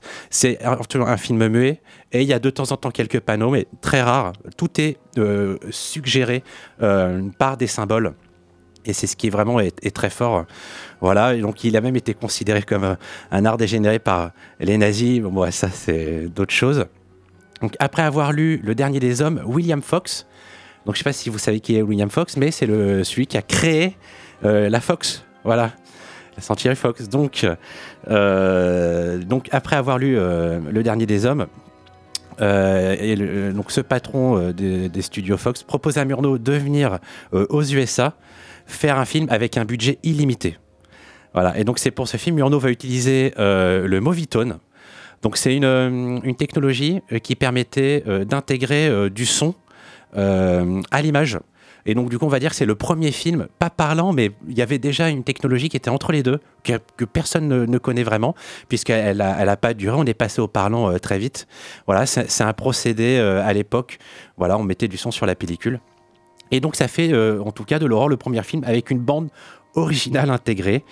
Voilà, alors pareil pour ce film, avec son budget illimité, il a fabriqué des décors incroyables. Voilà, donc pour l'époque c'était incroyable, 200 000 dollars de, budget dans les décors, ce qui à l'époque était euh, monstrueux. Voilà, il propose aussi euh, des prises de vue innovantes. Il y a des travelling sublimes à une époque où il n'y a pas de stabilisateur. Donc ça, c'est une utilisation de la spec- perspective forcée. Euh, voilà, il y a une technique de surimpression encore plus développée que dans d'autres films. Bref, il y a une forme d'aboutissement dans l'aurore qui est prégnante, qui est édifiante. Voilà. Donc là, on, est en droit de se dire qu'avec autant de moyens, euh, on s'attend à un film, une épopée incroyable, un péplum, comme ça se faisait, des commandements bénures, des décors somptueux. Et euh, ben non, en fait, le film nous raconte l'histoire d'un homme, euh, une histoire d'amour. voilà. Donc c'est fou de, voir un peu ça, mais, vous allez me dire, ben, avait-il raison? Finalement, euh, Murnau C'est vrai, ça avait-il raison voilà, de, de mettre autant de moyens pour une histoire euh, aussi commune, ben oui, évidemment, évidemment quoi. Donc ce, ce film raconte donc l'histoire d'amour entre un homme de campagne qui est attiré, séduit par une femme de la ville euh, très artificielle, euh, maquillée, très belle, qui va euh, l'emboucaner, qui va l'ensorceler, voilà. Et donc du coup, le, ce- cet homme va être prêt à tuer sa femme pour partir en ville avec euh, cette séductrice et il va changer d'avis au dernier moment. Dans une scène incroyable, il va regretter profondément son geste et, euh, il va se perdre dans la ville avec sa femme. Ils vont vagabonder tous les deux et euh, ils, vont, ils vont réussir à- à ressouder leur amour comme jamais ils n'avaient été amoureux. C'est incroyable de voir que tout le film est basé sur, leur, euh, sur la reconquête du cœur de, cette femme qui a, qui a peur, qui du coup déteste son mari et son mari qui s'en veut et va tout faire pour euh, la reconquérir. Donc c'est une histoire d'a- d'amour touchante, puis pleine de, de sens riche, très riche. Alors on est loin de Bénure, effectivement, mais c'est une histoire intimiste voilà, qui mérite tant ses moyens, faut recontextualiser aussi l'importance euh, qu'a l'expressionnisme allemand. hein. Voilà, on comprend que Murnau fonctionne vraiment par symbole. Il se fout de créer un semblant de réel. Il est dans une, une histoire en plus potentiellement réaliste, mais il s'en fout. Lui, ce qu'il veut, c'est insuffler du fantastique. Et donc, même si on est dans quelque chose de très terre à terre, eh ben, tout ce qu'il offre dans ce film nous permet de, de rêver, de se détacher, de perdre complètement, de ne plus se poser la question de la crédibilité du film, mais d'être touché au plus profond de nous, au plus profond de notre cœur. Voilà, donc il, il est dans une thématique visuelle. Déjà, il y a, il y a plein de thématiques hein, pour illustrer le déchirement interne du protagoniste. On a le jour et la nuit. Le jour, c'est la campagne, c'est la sincérité, c'est le travail de la terre, c'est l'amour véritable qu'il a pour sa femme. Et la nuit, qui représente la ville, la débauche, euh, qui représente cette femme sensuelle, désirable, le désir, le désir, le désir. Voilà, donc ça, l'enchaînement de- des phases jour-nuit est extrêmement important. voilà, déjà ça, ça met directement le l'enjeu, voilà, profond du récit euh, que notre héros de- de- devra choisir entre l'amour et le désir sexuel. Voilà, on, on comprend que l'un et l'autre sont s'associer. C'est le, faux semblant de la ville, ces illusions, les mensonges qui vont aider les, époux à se retrouver après une première demande de pardon ratée dans un salon de thé euh, très luxueux. Et d'ailleurs, on voit ces, deux personnages ruraux qui, sont écrasés par le plan, un petit peu dans, un coin du, cadre pour exprimer le fait que la ville les écrase. Enfin, tout est su- suggéré tellement bien, tellement fort. Euh, C'est des prouesses de langage. On est quasiment, on pourrait appeler ça aujourd'hui euh, la programmation neurolinguistique. Quoi. C'est des choses qui agissent directement. Et à l'époque, il y avait une maîtrise totale de l'image et ils arrivaient très bien à le faire. Il y a une séquence, euh, notamment euh, dans, dans une église, où euh, il, il, il rentre dans l'église et il s'assoit sur un banc et il regarde le mariage de quelqu'un d'autre. Et en fait, ils deviennent spectateurs et on a l'impression qu'ils sont assis à côté de nous parce que on est dans la même posture qu'eux, on est aussi nous spectateurs. Donc bref, ça fonctionne de ouf. Il y a d'ailleurs tellement de petites anecdotes comme euh, il y a un rayon de soleil qui traverse la vitre dans l'église, mais c'est un rayon qui a été peint après, mais ça fonctionne super bien. C'est un effet spécial qui, est tout à fait euh, crédible. Voilà, donc euh, on voit ce, couple qui va traverser la ville euh, uni voilà, prêt, prêt à se lancer dans l'aventure, de retrouver leur relation passée, re- reconnecter leur amour, leur passion. Et c'est pour ça que, que la ville est toujours en surimpression sur les pellicules. Voilà. Et d'ailleurs, il- ça lui permet de faire des transitions entre le, premier plan et le second plan, entre le couple. Il change l'image derrière. Il leur fait traverser euh, un coup la ville, un coup la campagne. Donc, c'est vraiment euh, magnifique toujours dans l'idée euh, voilà, que la ville représente le désir, la campagne symbolise l'amour. Alors c'est entre autres pour ça que nos amoureux font une, photo, à un moment donné, une scène, ils sont devant un décor de campagne dans la ville. Bref, ils jouent avec l'ironie, il y a plein de petites scènes, plein de petits détails qui permettent d'exprimer la psyché de ces personnages. Euh, notamment, une petite anecdote aussi, euh, il mettra du plomb dans les bottes du héros euh, lorsque ce dernier est prêt à tuer sa femme, exprimant ainsi la lourdeur de son intention et lui donnant une posture qui nous rappelle celle de Frankenstein de Boris Karloff, alors que Frankenstein ne sortira que cinq ans plus tard. L'apparition invraisemblable d'un tramway dans la forêt pour appuyer le désir que la femme veut fuir est un autre exemple. Le gigantesque décor de la fête foraine, euh, euh, ou encore la présence de la brume, euh, quand il va voir cette femme, ça fait penser un peu à un conte de fées, à un mirage, à un fantasme. Bref, tout est calé, tout est, rien n'est là par hasard. C'est du génie total. Voilà. L'Aurore est un film qui n'a pas une lecture intimiste, mais on mêle l'intime, son interaction avec l'environnement, donnant un, nouveau, un niveau de lecture sociale au film, sur lequel le fantastique s'applique également. Ainsi, nous avons des paysans à gauche du cadre, comme je l'aurais rappelé, qui sont écrasés. Par rapport à la difficulté de leur mode de vie, on a un plan sur des paysans qui sont sur une table bancale, avec une lampe en amorce, gros plan qui, qui, gêne la vision. Donc ça appuie le fait que la, difficulté de, de- pour ces paysans de vivre décemment. Bref, Murnau enchaîne euh, les plans, notamment avec une vieille femme qui est assise dominée par la citadine. Voilà, donc euh, là on a tout un, panel euh, de cadres qui, sont extrêmement bien élaborés. Et notamment l'occasion pour Murnau de faire un gag burlesque, notamment dans une scène où il remonte la bretelle d'une belle femme bourgeoise et il la remonte à chaque fois pendant 5-6 fois dans l'espace d'une minute pour euh, un peu euh, se moquer un peu de cette bourgeoisie coincée.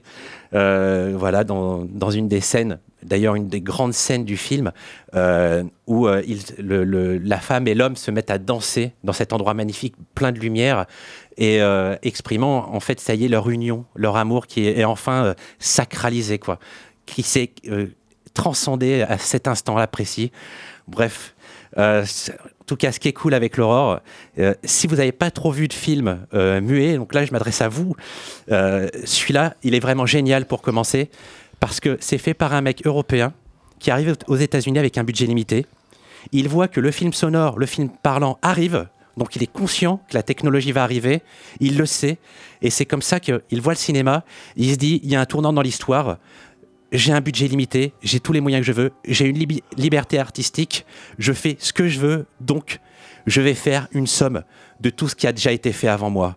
Et du coup, dans l'Aurore, t'as tout, t'as vraiment tout, c'est-à-dire t'as le burlesque de Keaton et Chaplin, les effets de montagne d'Agenstein et de Kuleshov, t'as le fantastique de Méliès, t'as l'expressionnisme de Lang, t'as la grande fresque historique à la Griffith, t'as le symbolisme religieux de, Cécile B. Demille, t'as tout.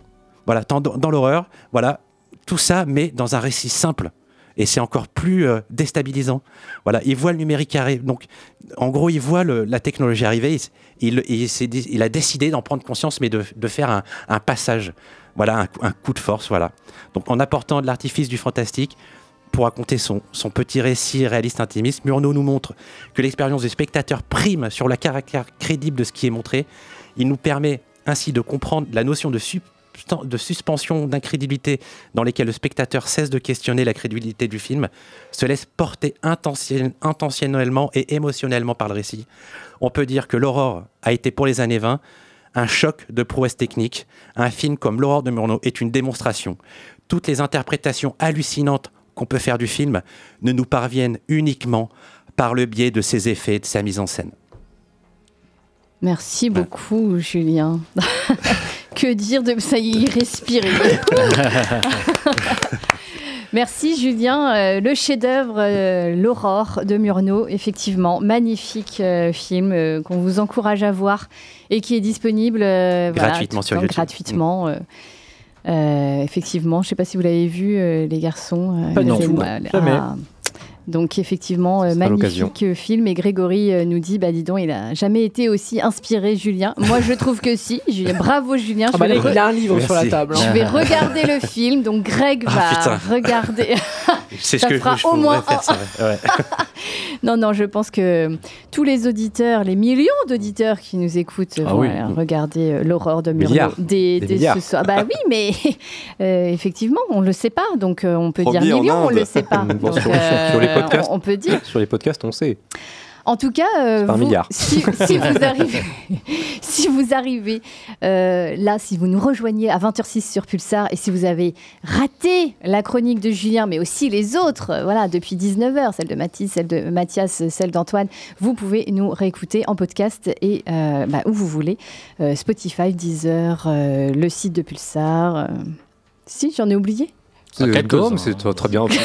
Spotify, Deezer, tout, le monde utilise ça.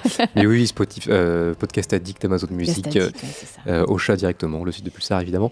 Mais, euh, mais oui, voilà. Spotify, Deezer, les gens utilisent Oui, ça. voilà, c'est ouais, c'est c'est les gros quoi, les gros. Merci encore Julien euh, pour ces pour cette chronique. Euh, on va faire une petite pause là pour euh, pour redescendre un petit peu voilà. et pour avant de, de parler et de faire la chronique de hot tech de, de Mathias et de, avant de parler de traquer qu'on qu'on on peut voir sur Disney Plus cette fois-ci ah, entre les plateformes les sites. euh. On va s'écouter euh, Shin Kamen Rider donc euh, c'est toi Antoine qui a Ouais. On va s'écouter un extrait de, de la. BO de Shin Kamen Rider dont j'ai parlé tout à l'heure. Ça s'appelle Let's Go et c'est euh, composé par Taku Iwasaki. À tout de suite sur Pulsar. Et attention, ça part direct. Tout de suite. Oui.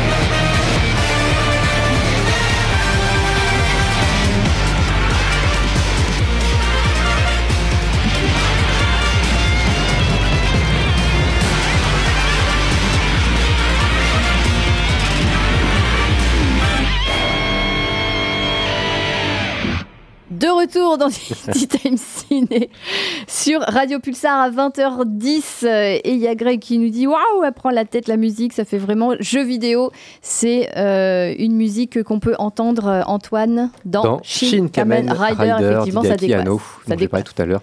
Et oui, mais ça bouge, mais c'est, c'est- ça fait du bien. Ah, c'est bien. De temps en temps, là. C'est bien. C'est ce que je disais, moi j'ai regardé le film à 23h minuit un, un soir, là. Bon, au Ça moins on s'endort pas, quoi. Euh, bah, du coup, t'as pas, pas dormi de la, dormi la nuit. nuit. ouais. C'est ça. Et, et de retour, oui, pour parler cinéma encore et toujours avec une. Oh là. Oula, oula, oula. Kamen Rider, il a éclaté la table. Everything is under control. Toujours. Avec la chronique de Mathias dans un instant. Mais avant, traquer un film qu'on peut voir sur Disney, un film d'horreur. Oui, un film Euh, d'horreur, oui. on peut dire, parce que tu as fait des cauchemars, euh, Mathis. Donc, euh, Pas fait de cauchemar, mais j'ai eu peur. J'ai eu du Oh, mal à dormir chez moi. chouchou, il a eu peur. La question étant, est-ce que tu as plus ou moins fait de cauchemar qu'après Mystère à Venise C'est ça, c'est pas les mêmes. C'est pas la même manière. pas les mêmes cauchemars. Julien aussi l'a vu, hein, il me Oui, semble. tout à fait. Et avant, eh ben, bande-annonce pour euh, s'imprégner un petit peu de ce film d'horreur.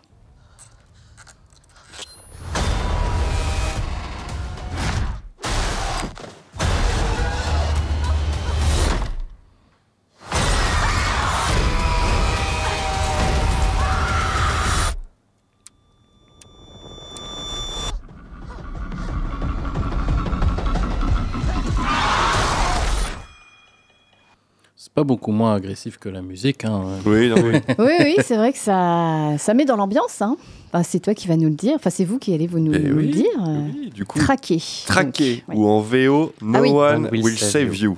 Qui est peut-être euh, mieux que traqué en, termes de titre.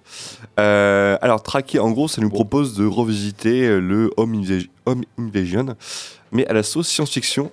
Cette fois-ci, c'est pas un, un être humain qui vient foutre le bordel chez toi. Non, c'est E.T. qui débarque pour te euh, défoncer la gueule et t'enlever. Et euh, Il a toujours fait un peu peur, E.T. hein. Ouais, ouais, ouais, ouais. Il y a plein de gosses traumatisés bizarre, par hein. le design de d'E.T. C'est incroyable. Ah, mais je vous dirai quand je montrerai. euh, Ah, mon fils.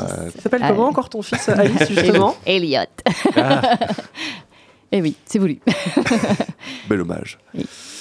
Mais en tout cas, pour revenir à Traqué, euh, nous suivons un personnage féminin euh, qui est plus ou moins en proie à une espèce de phobie sociale. Alors le film, durant tout le long du scénario, tente de, par des petites, comment dire, des petits euh, éléments visuels, de nous faire comprendre de, de quoi, enfin, qu'est-ce qui a généré cette phobie sociale. Parce qu'il faut savoir que le film ne contient aucun dialogue. Il n'y a pas de dialogue pendant 1h30 on suit un personnage qui est seul et qui à un moment se retrouve en public, mais elle ne parle pas, parce que c'est aussi lié justement à cette, à cette phobie sociale. Bon, après, euh, dans, euh, dans l'horreur non plus. Hein, y a pas Oui. de- Ah oui, non, mais c'est une belle transition, c'est ce que j'allais dire. Voilà, ouais. Du coup. Ah oui, on aurait pu faire la transition là-dessus, c'est vrai Eh qu'on n'y a pas pensé. Ouais. Eh ouais. Mais c'est un film qui ne contient film euh, un film muet. Du coup, euh, quand on a un film comme ça, tout repose sur la mise en scène. Comment on amène les éléments visuels pour narrer son histoire. Et pour le coup, c'est plutôt bien foutu. Et je crois que c'est que son deuxième film euh, au réalisateur Brian euh, Du- Dufield, qui à la base est un scénariste. Je crois qu'il a fait les scénarios de euh, Love and Monster, des trucs comme ça, des petites séries B. Et, euh, et en soi, bon, la mise en scène est très classique, mais euh, s'en tient très bien parce que bon, il arrive à raconter son histoire par le visuel. Euh, et surtout, il arrive à faire un peu monter l'angoisse dans sa première demi-heure. Moi, je trouve que les 40 premières minutes sont vraiment efficaces et imparables. Où il y a tout ce passage où l'héroïne, en gros, se réveille et réveillée par des bruits étranges, descend ses escaliers et commence à apercevoir une silhouette qui n'a rien d'humain. Et en plus, moi, j'adore ce genre de film où on est confronté à un choc ontologique, à une créature qui ne vient pas de, de notre terre et où, en fait, il y a une peur, panique qui prend le personnage. Où euh, justement elle est prise de larmes parce La guerre est- des mondes, tout ça. la guerre des mondes, On voilà. Et en fait, euh, pour vous décrire le film, imaginez la scène de la guerre des mondes où Tom Cruise et Dakota Fanning essaient de se cacher des aliens, ou même euh, Sing de Shyamalan. Et ben le film, euh, c'est ça, mais pendant 1h30. Alors, à mon sens, le pari est réussi sur 40 minutes, ce qui est déjà pas mal. Sur 40 minutes où justement, à chaque fois, les confrontations avec les aliens sont euh, vraiment bien amenées, angoissantes et euh, plutôt bien fichues. Euh, le problème, c'est qu'au bout d'un moment, il faut, amener le film vers la fin. Et le réalisateur décide en fait de lier le trauma du personnage avec euh, son récit. Et on sait plus trop en fait euh, ce qu'il veut raconter. Est-ce que euh, on parle à la fois parce que il y a quand même un contexte plus global en fait d'invasion mondiale. Et le problème, c'est que quand on a un tel, un tel truc, une telle catastrophe, et qu'on est lié à un personnage principal, c'est comment on finit le film. Parce que ça va pas bien se finir au final. Mais comment on donne un sentiment de, euh, de, résolution, de résolution positive? Et en fait, il relie tout ça au trauma originel du personnage. Moi, je trouve que c'est un peu, euh, un peu forcé euh, et que c'est un peu mal amené. Mais bon, après, globalement, quand je vois les qualités du film sur toutes les séquences d'angoisse, même les différents designs de des créatures, parce qu'il les montre frontalement, il n'hésite pas en fait à nous les cacher, il nous les dévoile comme dans tout bon film d'horreur, on nous les dévoile euh, partie par partie, les jambes, les bras, jusqu'à la révélation finale qui arrive très très tôt. La tête. La tête, voilà. Et en plus, c'est un design très classique. C'est vraiment euh, l'alien très classique qu'on a tous dans notre tête, l'alien de Roswell et tout, le, le petit alien Mm. gris, voilà.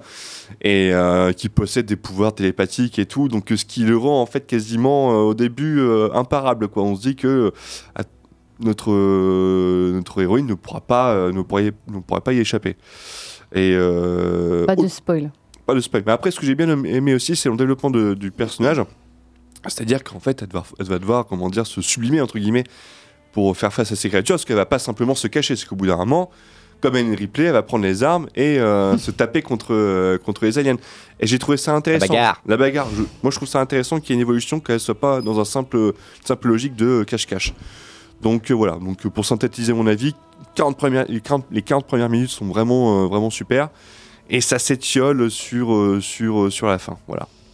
Julien, qu'est-ce que tu en as pensé Eh ben écoute, ouais, pas mal. euh, moi, j'adore les films d'extraterrestres. Euh, les, les films de science-fiction en général, c'est vraiment le genre que je préfère. Et les films d'extraterrestres, c'est vraiment une branche de, de la SF que j'adore. Euh, et, pour, et pour en avoir vu, je les ai quasiment tous vus, hein, franchement, et euh, pour les avoir tous vus, celui-là se, se, se débrouille. Voilà, quand même. Alors, c'est pas un des meilleurs, mais il est pas nul. C'est quoi ton meilleur pour toi? Ah, il y en a tellement. Ah, pff, je pourrais pas dire. Dans... Mars le meilleur Attack. film d'extraterrestre. Ouais, Mars, Mars Attack. Attack, ben, on va ah, dire. E.T. dans le côté extraterrestre gentil, c'est c'est vraiment incroyable. La guerre des mondes est ah, très bon. Guerre des mondes, ouais, La guerre des mondes est vraiment géniale. Ah ouais, Bref. Et euh, notamment, il y en a un qui est un peu moins connu, mais que j'adore, qui s'appelle Dark Skies. Voilà, que j'invite aussi à, à regarder parce que ça traite justement. de- Il y a plein de genres d'extraterrestres. Et puis il y a District 9 aussi, pardon. Tu vois, faut que je le dise Ah, absolument. yes. Ouais. Il est incroyable. Et euh, du coup, il y a plein de genres d'extraterrestres. Il y a les alors, aliens, évidemment, aussi, je ne l'ai pas cité, mais il y a des aliens, il y a des insectoïdes, euh, il y a des reptiliens. euh, voilà, il y a toutes sortes. Il y a des parasites, il y a des autres. il y a- et, non, et donc, il y a le, euh, on va dire, le plus commun, celui le plus crédible au niveau euh, de la science, euh, machin, entre guillemets, euh, des astronautes antiques, c'est euh, The Grey, voilà, les gris. Et donc, c'est les petits euh, martiens tout chétifs, translucides, avec des gros yeux en amande et des grosses têtes qui sont ultra intelligents. Donc là, ça reprend cet extraterrestre-là. Et euh, donc voilà, il y a de l'originalité, les effets spéciaux sont bien faits. On est parfois surpris justement euh, des choses que j'ai pas vues ailleurs dans d'autres films. Après, effectivement, euh, le film, euh, le fait qu'il n'y ait pas de dialogue, bah, finalement là, ça dessert hein, plus le film. Autant c'est une bonne idée, mais autant à un moment donné, on sent que là, ça pêche et que C'est un peu forcé aussi. c'est c'est assez forcé. Ça devient un handicap, quoi. On- ça devient pesant. On se dit ouais, mais là, il se force à pas parler, ça devient un peu pas- Ridicule, pas ouais. ridicule. Euh, bon, la nana, pareil, euh, un peu classique dans plein de films, ça arrive, mais la nana, elle est un peu trop pétée, quoi. C'est-à-dire qu'elle commence à, elle tue les, commence à tuer les aliens. euh, bon, faut Alors le premier, le premier, alors le premier qui a but, faut dire Sans que l'alien, n'est pas très malin. Voilà. Oui, voilà. alors c'est un- mais arrivé à un moment donné, quand elle se met, voilà, on se dit oula, oula, elle, est- elle a des super pouvoirs, euh, trop, parce que on, voilà, on est un peu déçu de se dire que ouais, les, les Roswell, donc c'est des êtres super intelligents, donc en gros, ils sont télépathes, ils font de la télékinésie, euh, ils peuvent euh, euh, remonter dans le temps, ils peuvent disparaître, réapparaître, enfin, ils font des voyages intergalactiques. Et là, en fait, ils se font niquer par une meuf qui arrive avec un bâton. Enfin, bref. euh, Ouais, je- ça, ça sent le bis. ça, c'est donc, à- mais à part ça, je, voilà, il y a des défauts. Le film a des défauts, notamment bon, la fin que je vais pas spoiler, mais qui est vraiment un cache-misère, quoi. C'est vraiment, il a dit, Ouais. ouais, qu'est-ce qu'on fait à la fin? Ouais, bah, tu sais quoi, on va faire ça, et puis, allez, on, Bah, en parle il plus. est emmerdé- en fait, il est emmerdé par son intrigue et le fait que c'est une invasion globale. Enfin, c'est pas vraiment du spoil, mais il est un peu emmerdé. C'est comment tu termines en finissant sur une note plus ou moins positive. En fait, en plus, la note est pas du tout positive hein, quand tu reprends le truc. euh, Est-ce que, est-ce que ça finit pas sur une ouverture pour une potentielle suite? Non. Oh non, ouais. pas. Non, parce que ça Ouais, conclut, mieux ça, pas. ça conclut l'arc du personnage en fait. Donc ouais, ouais, ouais. non, mais en vrai, oui, c'est, euh, ça se laisse regarder, voilà, quand même. C'est du divertissement. C'est une bonne série J'ai trouvé que ce qui était bien euh, fait, en tout cas, euh, c'est les scènes d'angoisse où c'est du classique, c'est un peu comme les films de fantômes font ça aussi. La nana, elle marche, elle entend des bruits, et puis là, dans le flou derrière elle, il y a un truc qui bouge. Voilà, ça, avec Ouais. des bruits stridents. Là, au niveau de la bande son, elle est Ah vachement bien oui, faite. les effets sonores sont très, Les très effets bons, ouais. sonores, Dolby, Atmos, Ouais. euh, je sais pas quoi, vachement bien. Ce qui, Ça est, met vachement dans ce qui est quand même bien au niveau des bruitages, tout ça, c'est quand même important. Comme il n'y a pas de dialogue, il faut Ah ouais, quand non, même les- que ce les- soit puis assez Même efficace. avait pour ce genre de film, de toute façon, c'est. Oui. Les bruitages des aliens sont plutôt ouais, bien, bien pensés, bien foutus. Eh bien, on va regarder Ouais. ça sur euh, Disney Plus ou pas. Enfin, ça dépend, euh, chers auditeurs, ce que vous en avez pensé. Et si vous êtes facture. fan de, de bonne facture. Le label. Si vous-. Si voulez voir un, un film d'Alien, euh, Traqué, ça s'appelle. C'est sur Disney Plus. C'est sorti cette semaine, de mémo- Enfin, en tout cas, il y a, il y a- Le il y a 22. pas longtemps. Euh, et je le rappelle sur Disney Plus. Il est 20h21 sur Radio Pulsar. Et attention, parce non, que tu une nouveauté euh, dans le crash l'émission test. cette année. Une nouvelle chronique de Mathias. Il y en aura une autre si jamais ça fonctionne pas, je vous le dis tout de suite. hein. Envoyez les retours sur les réseaux sociaux. Ah euh, oui, on écoutera. Dites-nous, dites-nous, dites-nous euh, si, si, si ça vous parle, si ça vous marque, euh, ce que vous en avez pensé, At Tea Time Ciné sur Twitter, évidemment. évidemment. Hot Take, ça s'appelle. Exactement. Alors, Quentin, est-ce qu'on s'enverrait pas un petit générique là pour ah, l'occasion il y a un Allez, générique. c'est parti.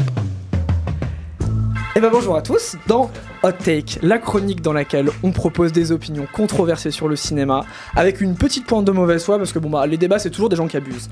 Le concept est vachement simple, je commence par une proposition un petit peu contre-intuitive, je vais essayer de la soutenir, on en discute une fois que j'ai fini, et vous me dites si je vous ai convaincu ou si j'ai vraiment complètement abusé. Et comme c'est ma première chronique, et que j'aime plus que tout l'animation japonaise, bah évidemment c'était obligatoire que je m'attaque à mon propre, entre guillemets, domaine d'expertise. Donc finalement, ma hot take du jour, j'ai envie de le dire, est-ce que c'est pas que la France n'aime pas l'animation japonaise? Et là, vous avez envie de me dire, mais non, pas du tout. La France adore l'animation japonaise.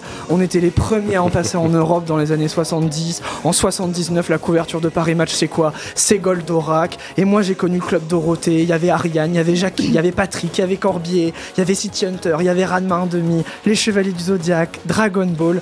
Et maintenant, bah, finalement, on est toujours dans ce paradis.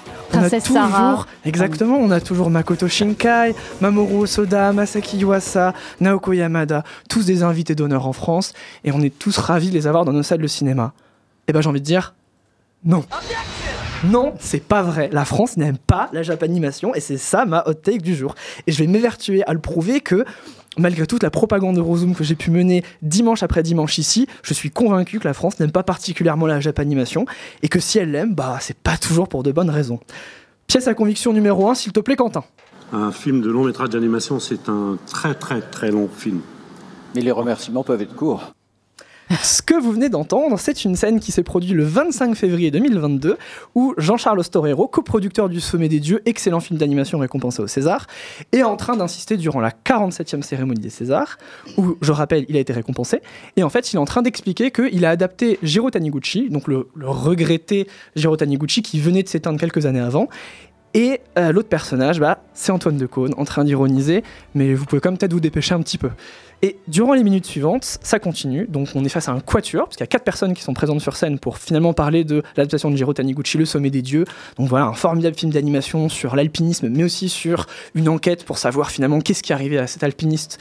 Et aussi finalement même plus, un film qui parle de euh, parfois est-ce qu'on peut se dépasser et vivre sa passion jusqu'à en perdre la vie. Et pendant ce temps, bon bah, Antoine Decaune, en maître de cérémonie, qui certes avait probablement des, des contraintes à faire respecter, ainsi que l'orchestre, bah, il tape un peu du pied pour essayer de les faire quitter la scène.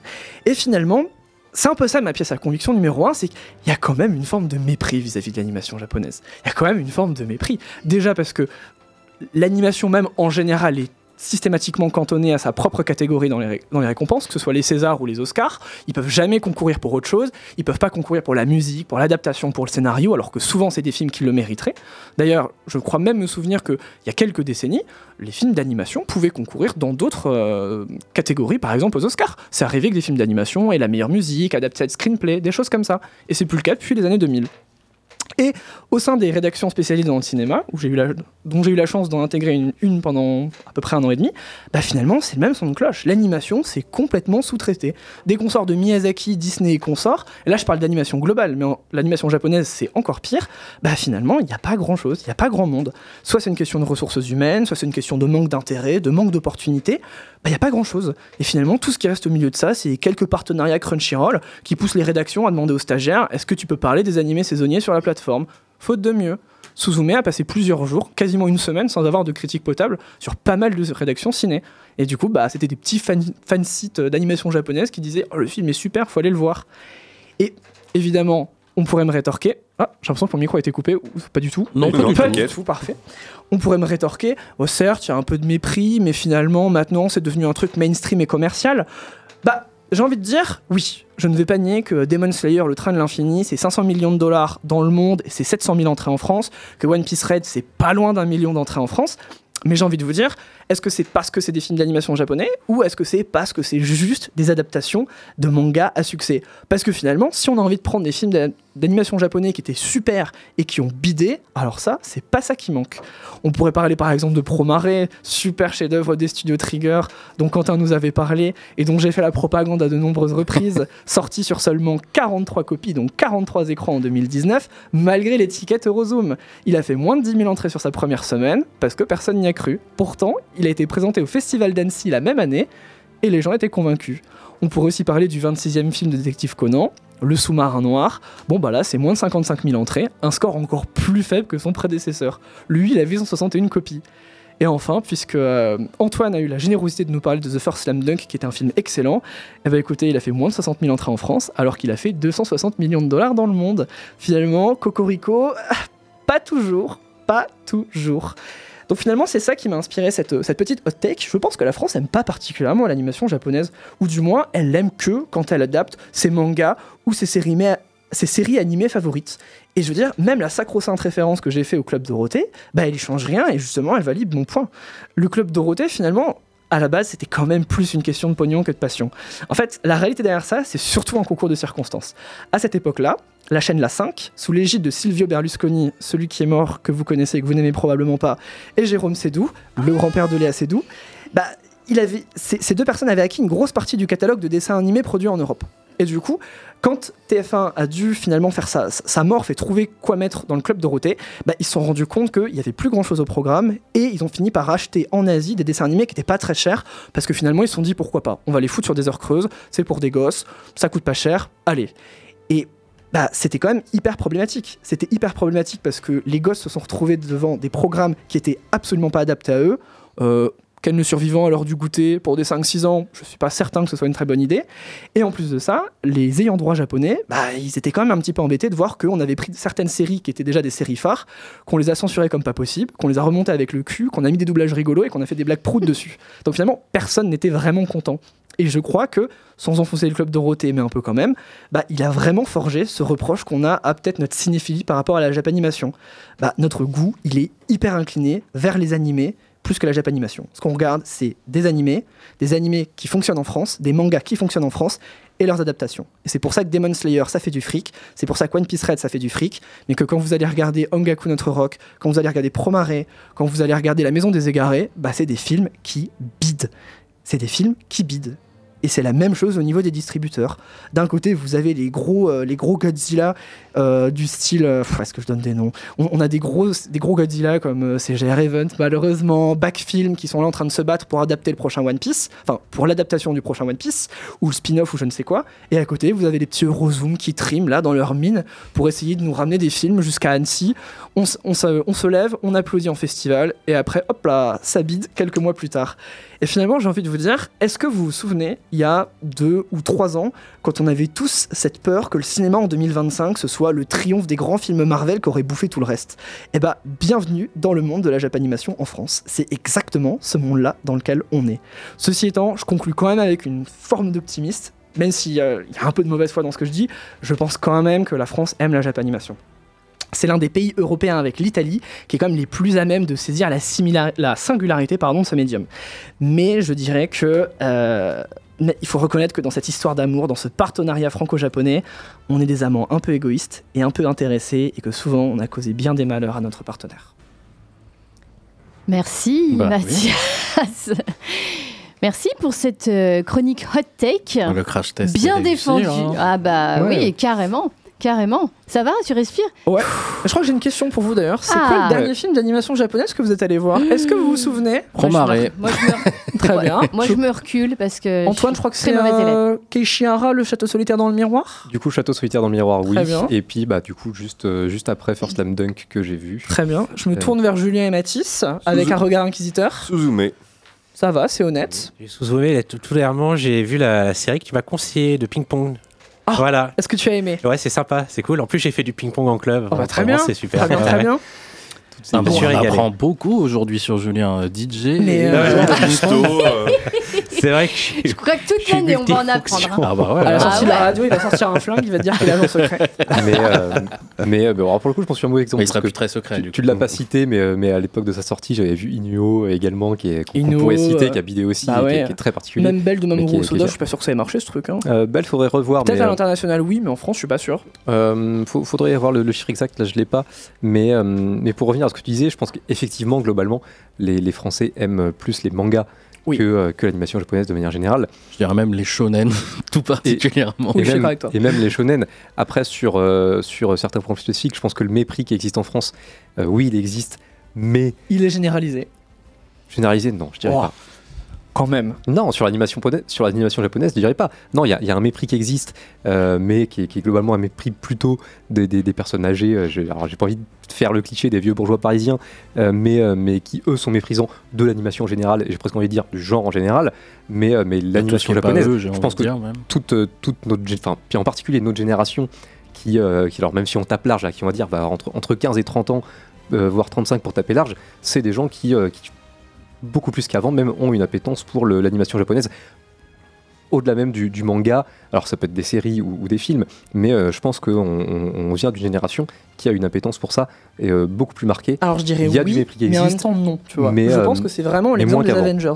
Il y a beaucoup de gens qui vont regarder de l'animation japonaise comme ils regardent Avengers comme des films de super-héros. C'est-à-dire qu'il y a beaucoup de gens, et c'est pas un reproche, mais culturellement je trouve que l'animation japonaise en France, c'est un iceberg. Et donc on a la partie qui est visible, qui est grosso modo le One Piece Rail, le Jujutsu Kaisen Zero, le Demon Slayer, où là oui ça fait des entrées, mais dès que tu passes à un tout petit niveau d'un peu plus confidentiel, c'est terminé quoi. Même Suzume, ça se bat pour faire 400 000 entrées. quoi. Pour défendre Mais, Antoine. mais 400 000 euh, entrées, c'est énorme. Ah bah je suis d'accord avec toi que 400 c'est 000 lettres, le, le nombre de, de comédies françaises euh, pour taper sur le genre le plus représenté, hein, ou, de, de, de, ou de drames français qui font pas 400 000, euh, c'est euh, Suzume, ouais, genre, je sais pas si ça fait 400 000 ou pas. Suzume, mais- c'est quand même le record du distrib dans le genre en 20 ans de carrière quand même. mais je dire, oui, non, enfin- je crois qu'il a dépassé même les 500 parce que là, je, sur Eurozoom, je voyais même, là, j'ai récupéré les chiffres. Les enfants loups à Meyuki C'était plus de de 400 000, Mamoru Soda, 440 000, c'était je crois. c'était 400, euh, c'était plus de 400, ouais. Donc ce qui est, euh, ce qui est pas rien, c'était il y a quelques années en Non, plus maintenant. c'est quand- c'est quand même rarissime compte tenu de la qualité de ces films quoi. C'est vraiment des étoiles filantes ces trucs. Oui, mais, euh, mais après, tu peux pas, tu peux pas attendre d'un euh, d'un Ongaku, notre rock, de faire, euh, de faire 400 000. Ah mais j'attends pas d'Ongaku Notre Rock de faire 400 000 entrées. Je pense que s'il en, a fait 4000 c'est déjà correct pour lui. Non mais voilà, c'est, puis on, on il le y a sait plein- d'avance. Il y a plein d'exemples qui montrent que, enfin, quand tu regardes que euh, t'as eu, euh, comment dire, je, crois que c'est Princesse Mononoke, sa première sortie en France, c'est 200 000 entrées à tout casser. C'est très bien, mais compte tenu de la qualité du film, c'est presque insultant. Oui, bah, Il a après- fallu attendre que la machine de guerre Disney avec Buena Vista s'occupe de la distribution du film pour que là, Mais- ça prenne la sauce. parce quoi. que parce qu'en plus les Miyazaki n'étaient pas sortis à l'époque, etc. Là en vrai, je suis, je suis curieux de voir ça. hein. Mais je pense qu'on on peut reparler dans quelques semaines du chiffre qu'aura fait Le Garçon et le Héron euh, quand il sera sorti, euh, sorti le 1er novembre, le, le nouveau Miyazaki. Bon bah après c'est Miyazaki, mais bon là je pense que ça va ça va taper, euh, ça Ah, va taper sur plusieurs, toi. plusieurs Mais centaines de milliers. Miyazaki, c'est vraiment l'exemple de celui qui a, qui a bénéficié du coup de pouce Disney à l'époque, qui est rentré dans notre culture populaire. Mais euh, pour un Miyazaki, enfin, combien de films d'animation t'as qui bident? Et je trouve que. Bah, pff, Oui, mais pour, pour un film de science-fiction qui bide, combien t'en as qui, euh, qui, font, euh, qui, font, qui font 20 000 entrées? Je pense que ça marche pour tous les genres. Et pour le coup, moi, j'ai plutôt envie. Globalement, je suis d'accord avec toi. Et je, moi, je, je suis d'accord sur le truc de les gens aiment les mangas plus que l'animation japonaise euh, de manière générale. Mais je pense qu'on va dans le bon sens. Euh, je pense que c'est même très marqué depuis le, depuis le, le Covid. Et alors, justement, il y a eu l'avènement des sorties un peu événementielles. Alors, notamment CG Ravens que tu as cité. Au final, tu as cité que. hein. non, il y Euh, avait Backfilm avec. Il y avait Backfilm. Parce que c'est Backfilm qui a récupéré Makoto Shinkai. qu'on Eurozone. qu'on récupéré bon, bah, les Demon Slayer, euh, les Jujutsu Kaisen, etc., qui ont, qui ont plutôt très bien fonctionné. Euh, bon, Evans, ils ont aussi, moi quand je me réincarne en slime, ils ont aussi sorti ça, qui est beaucoup plus confidentiel. Mais, C'est euh, déjà sorti ou ça va sortir Non, c'est déjà sorti, et euh, c'était beaucoup plus confidentiel. C'est c'est un, c'est un- c'est un gros truc en fait. Donc, Et, euh, et pour le coup, CG Evans, ils sont spécialisés dans les sorties événementielles. Euh, ils font très peu de films en sortie nat. Après, ils font beaucoup plus des concerts euh, ou ce genre de choses-là. Et pour le coup, ils, ont fait ils sont sortis un western sénégalais euh, cette année qui s'appelle Saloum. Sur le genre, euh, on va chercher des trucs très pointus qui n'ont absolument aucune chance de marquer. Bon, ils y vont aussi un peu des fois. Mais, euh, je pense qu'on va dans le bon sens. Et, moi, je suis curieux des prochaines années. Des trucs comme Ongaku, ça marchera jamais, en tout cas pas, à cette ampleur-là. Mais les prochains Shinkai, les, Osoda, évidemment, c'est les, fers de lance. Mais, eux, ils vont marcher et, ils marcheront mieux que, je pense, par le, par le passé, l'animation japonaise. Merci Est-ce que beaucoup. je peux juste Oui, Quentin. un tout petit oui, truc oui, oui, oui. Mais je pense que pour être euh, un petit peu, euh, pour avoir une bonne idée, il faudra aussi comparer avec euh, tout simplement l'animation française, parce que c'est aussi l'animation versus le live action, c'est des échelles qui sont Oui, pas comparables. ça c'est aussi carrément un autre débat. Et on pourra Oui, d'ailleurs, t'as- euh, moi je vais faire la promo de Mars Express que j'attends beaucoup. De Jérémy Perrin? Ah oui, ça a l'air incroyable. Ça a l'air cool, ouais. Et on verra comment ça bide ou pas. Ça va bider. Ça va probablement bider. Ça va bider, mais ce sera super. Donc, Parce euh, que tu as, cité, t'as cité le sommet des dieux notamment, donc, euh, alors qui est adapté de, Oui. de- du Japon, mais qui, est- qui a été fait par un ouais. Français, euh, c'est 200 000 entrées. en Oui. France. Ce qui est correct, mais euh, on reste sur une échelle euh, très faible. Quoi. Ouais. Et Ça fera l'objet. Pardon. Non, j'allais dire, du coup, là, comme le disait Quentin, l'animation japonaise, euh, comme l'animation française au final, bon, c'est euh, quelques gros trucs. Et encore, en animation française, euh, à part, euh, Bon, à part, à part euh, Michel Oslo, euh, hein. Kiriko à l'époque, ou ce genre de choses-là, c'est globalement confidentiel. hein. Merci beaucoup, euh, les garçons. Euh, je pense que ça, voilà, ça sera un débat qu'on va peut-être euh, remettre euh, au goût de jour et puis euh, régulièrement. Allez voir de l'animation, allez voir de l'animation japonaise. Allez voir au cinéma et allez voir de l'animation japonaise. Euh, comme, euh, pas comme moi. C'est-à-dire, voilà. Euh, merci encore temps de changer. Oui, mais bien sûr, mais mais Une jeune bien femme sûr. comme toi, Alice. Mais bien sûr, j'ai toute la vie devant moi. J'ai tellement de temps. Euh, merci beaucoup. Euh, on va, on va, on va s'écouter une petite, euh, une petite musique de Traqué, voilà, dont on a parlé avec euh, Mathis et euh, Julien. Il est 20h37. On se retrouve juste après pour le point box-office et bien sûr le contest pour jouer. Allez, c'est parti pour cette petite pause musicale. À tout de suite.「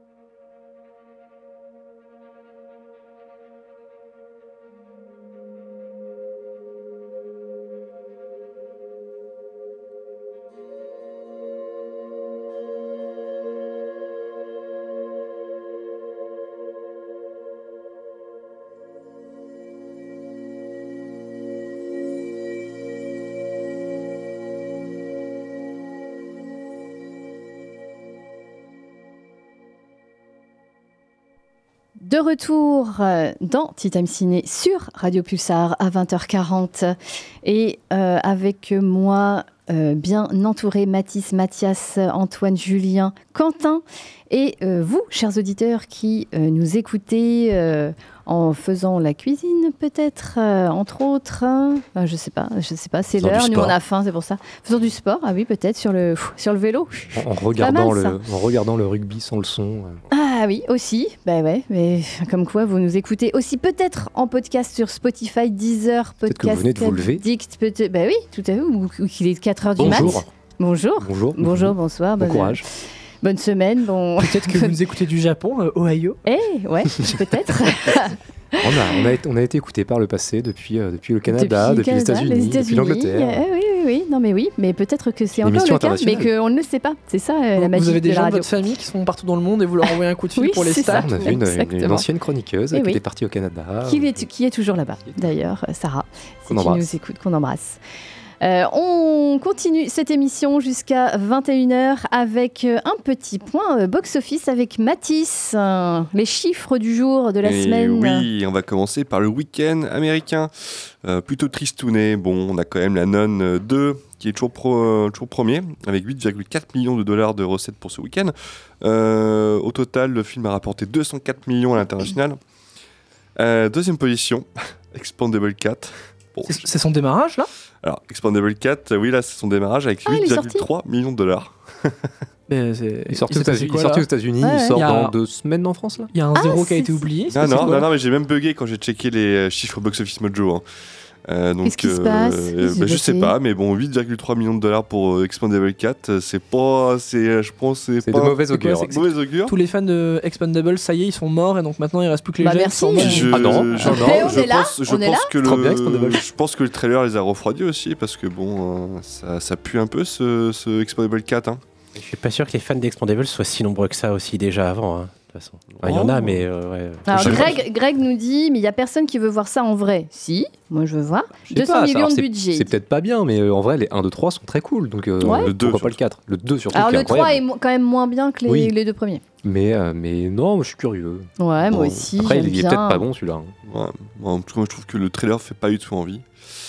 Euh, autre chose qui fait pas envie, Misère à Venise, enfin Mystère à Venise, qui est à la troisième position, qui récolte 6,3 millions de dollars sur son deuxième week-end. Au total, le film est à 71 millions de dollars dans le monde. Bon, c'est pas foufou, euh, je pense qu'il fera pas mieux que Mort sur une île. hein. Donc euh, on verra. T'as le budget ou pas en tête euh? Ah, j'ai pas le budget. Je sais que Mort sur une île c'était 90 millions. J'ai pas trouvé le budget de, de Mystère à Venise. Ça doit être 50 millions, pas plus.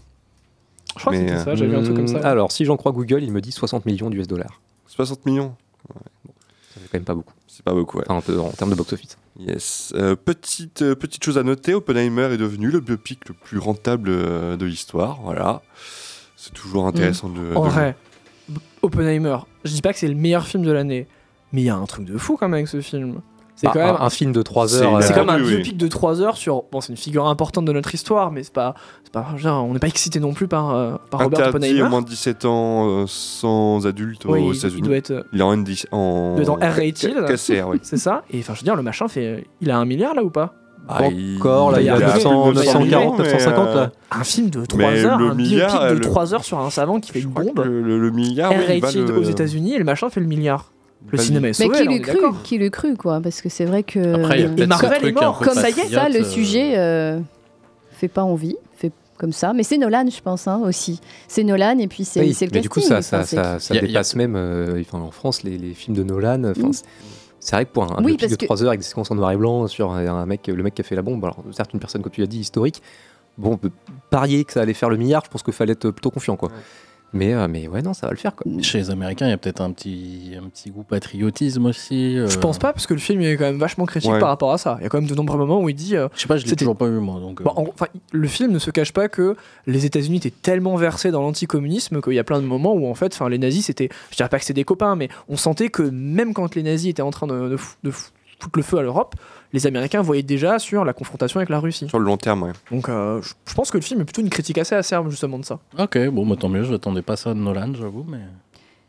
Euh, quelque chose à Pour rajouter finir, oui, deux petits mots sur le box-office français pour dire que l'anatomie d'une chute euh, a normalement dépassé Ah oui. le million ce Ouais, ouais, week-end. a voilà. dépassé le million ce week-end. ouais. Donc, Et euh, que tu ne as sera pas aux chroniqué. Oui. que tu as chroniqué Mathias la semaine dernière, me semble-t-il, qui est un, un très bon film C'était vraiment excellent, ouais.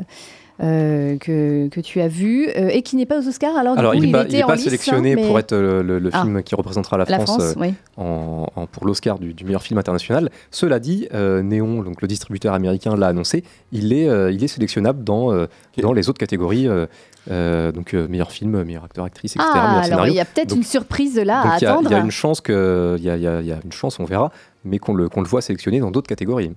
Je crois que Justine Trier, et je la comprends, avait pas l'air d'être très enchantée par le fait que ce soit l'arbre au papillon d'or, euh, dont je j'arrive même pas à donner le nom du réalisateur, je suis désolé.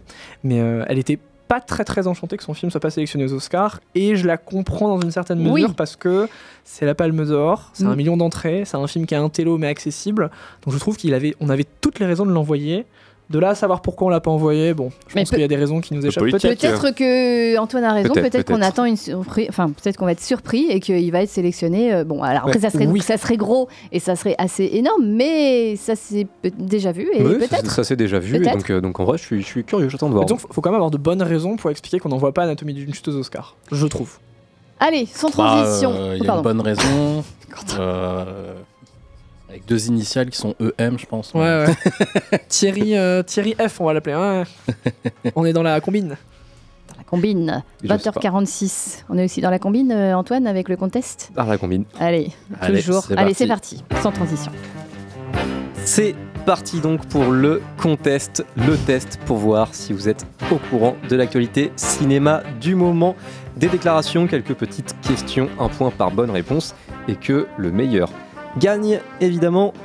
Il nous reste quelques minutes, c'est parti, j'ai quelques questions de prête. Vous êtes prêts vous? Oui, Ouais. toujours. Oui, ouais. C'est parti, première déclaration. Quand Michael Hers m'engage sur Amanda, c'est parce qu'il est fan du personnage de Serge. Cédric Kahn Jonathan pour Cohen. Making of, Jonathan Cohen dans Première, Cédric Kahn pour Making of, pareil. Serge, les gars, quand même. hein. Bizarrement, ce personnage m'a permis d'approcher un univers de cinéma que je pensais inaccessible. Jonathan Cohen dans Première, bonne réponse de Mathias. Et regardez Amanda de Michael Hers. Mm. C'est un très très grand film. Euh, premier point du coup pour Mathias. Prochaine déclaration.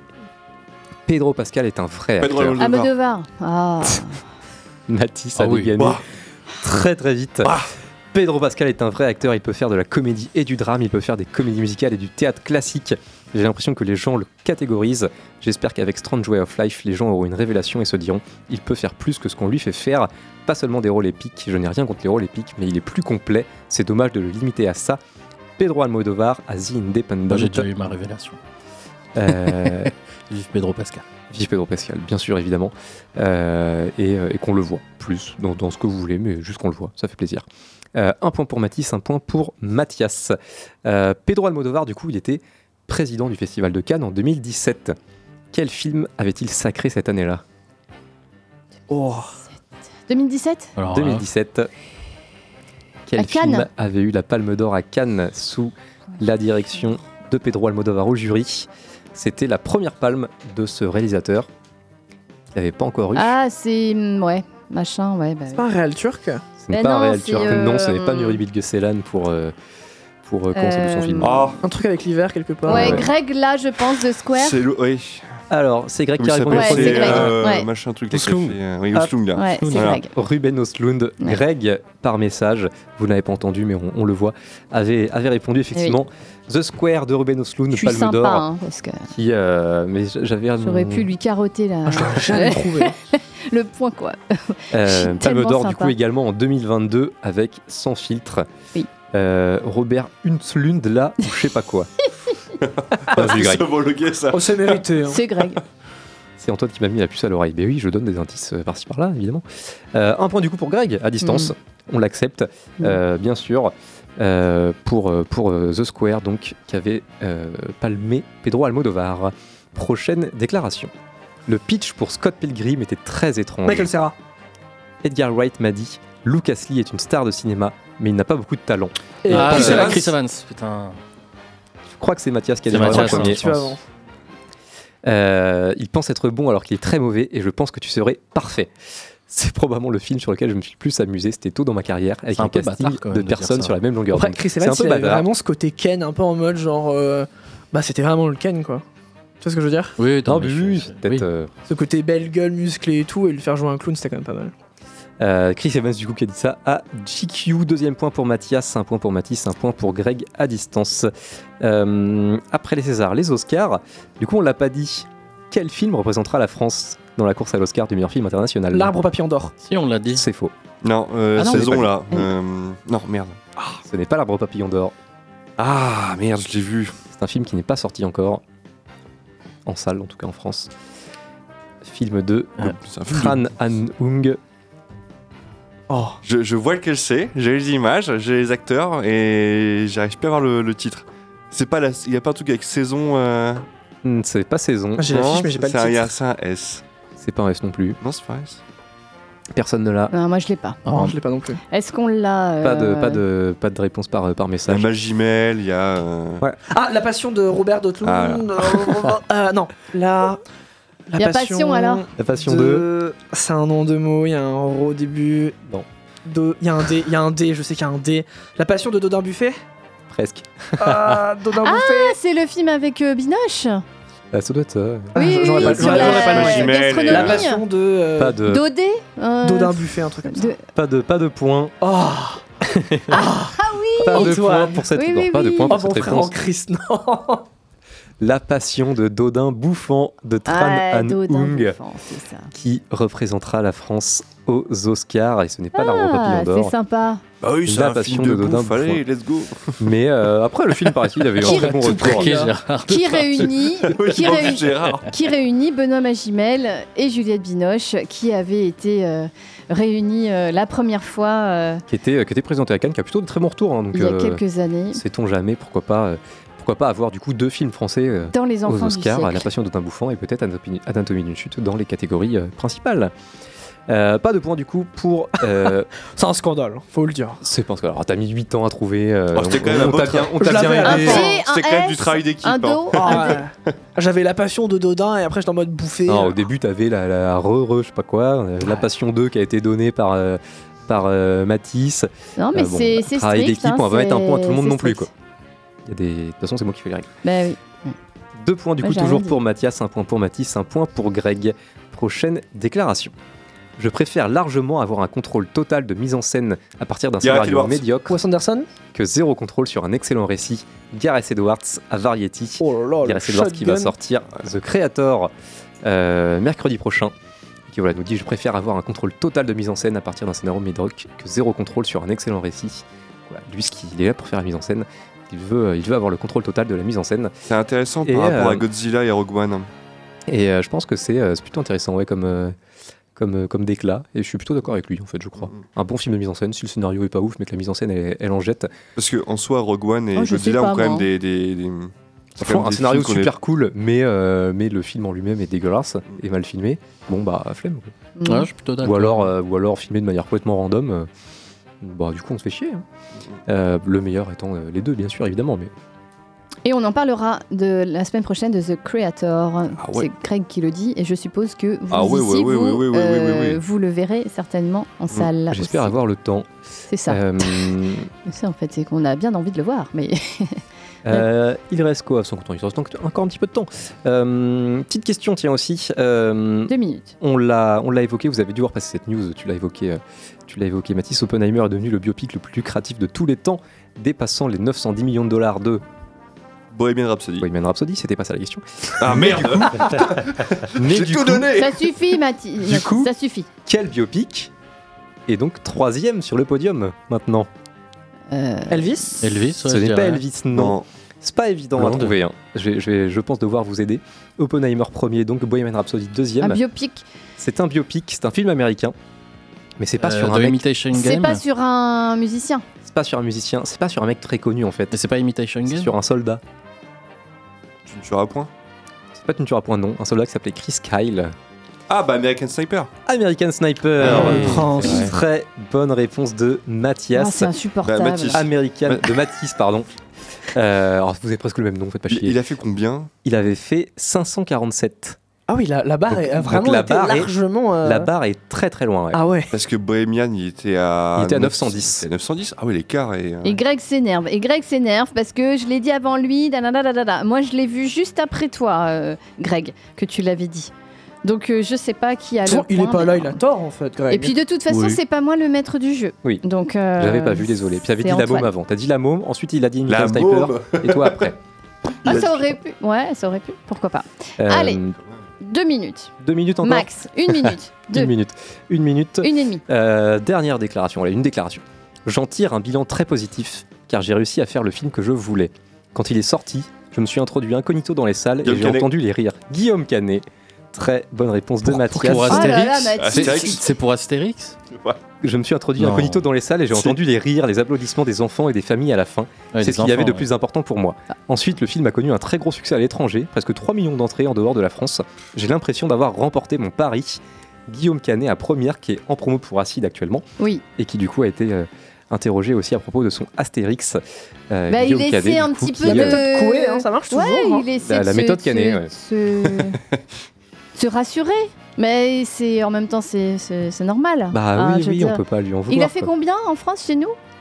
Le Astérix? 4.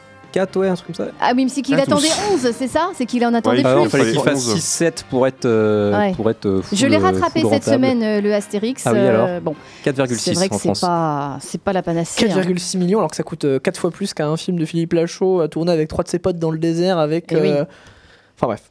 Il a fait 3,6 sur 10, moi j'ai vu sur euh, Sens Critique. Eh ben, c'est plutôt bien noté, dire. Merci Julien Très pour généreux, ouais. ce retour. Non mais euh, voilà, moi j'aime bien José Garcia, je trouve qu'il voilà, un personnage euh, assez bien bien amené, euh, assez Ouais. drôle, mais après c'est tout. Après c'est vrai que les deux là, euh, ça ça marche pas, il y a quelque chose qui marche Oui, pas. il y a- il y a beaucoup de problèmes dans le film. hein. Ouais, c'est compliqué. C'est un, c'est un peu compliqué ce film. Greg, qu'est-ce qu'il y a? Oui, euh, Julien, encore coucou, je sais pas ce qu'il dit. Ah oui, mais il y a Julien encore. Coucou Julien. Oui, Julien qui a 0 points. euh, effectivement. Oui, alors moi Alice aussi, hein. moi aussi, là Alice aussi j'étais à zéro complètement, point. j'avais le Almodovar et tout, et euh, voilà, j'avais pas été assez rapide, donc. euh, Non, mais voilà, Julien, il a une excuse, il a tout donné sur Laurent. Bah ouais, là. je Il a Ouais, je suis concentré. très séries, peu de répit quand même pour le pauvre homme. Petit, euh, petit bilan du coup. Allez, vas-y. 0 pour Alice et Julien, on l'a dit. Oui, merci. Un point pour Greg à Pour moi distance. aussi, hein, zéro. C'est vrai, 0 pour Quentin aussi. C'est vrai, on l'a eu aussi, on l'avait oublié. Le pauvre Euh, Quentin. Quentin 0, Alice 0. Surtout que j'avais fait un bon Merci. premier, mais bon. Bah oui. Mais ouais, 2 points. Et puis la semaine dernière. euh, Ah oui, non, c'était pas la semaine dernière. Ouais, mais par contre, la première vrai. semaine, j'ai failli gagner. T'avais fait 2, ouais. Euh, deux points pour, euh, un point pour Greg du coup à distance, 2 points pour Mathis. Et la victoire cette semaine est pour. Euh, T'as du mal avec les noms aujourd'hui. Ouais, ouais, Mathis, alors vous faites- Mathis, Euh, Mathis, Mathis. Deux points. Ah, mais c'est que je me suis trompé sur mon Excel, j'ai inversé. Bon bah j'ai 2 Ah, points. là, là, Mathis là, a 3 quatre. points. Ah oui, j'ai 3 points. Il a hein. gagné cette semaine. Toi, t'as 4 Bon. points du coup avec la dernière. C'est un scandale. Comme Oh, il y a un petit toutes les papillon semaines, qui hein. vient Bref, d'entrer. c'est pas très clair. 1 pour Greg, 2 pour Mathias, 4 pour Mathis. Victoire de Mathis. 4 Bravo. Bon, il va falloir. Avec la euh, dernière, ouais. Il va falloir. euh, Oui, avec la- tu veux dire quoi avec Faire euh, autrement là, hein, je sais pas. Adopter une technique pour euh, Alors, je je réécouterai le podcast, je c'est- les points. Ça m'amagne un peu quand même dans ces coins-là. Allez, il y a. Sylvain d'Atmosphère qui nous attend, qui va prendre l'antenne d'ici quelques secondes. Merci beaucoup, les garçons. Merci, chers auditeurs. Vous pouvez nous retrouver en podcast sur Deezer, Spotify, pot- Podcast Addict, sur le site de Pulsar, évidemment. Euh, et Respire, puis, nous, euh, on se retrouve la semaine prochaine avec encore plus de films. N'oubliez pas, euh, contre le blues, allez danser, mais surtout allez au cinéma parce que c'est très important Et pour la regardez santé. Space Kids. Mental. sorti, Je vous en parlerai. Bonne soirée. Salut. Bon courage Salut. pour la semaine. Bisous. À plus tard.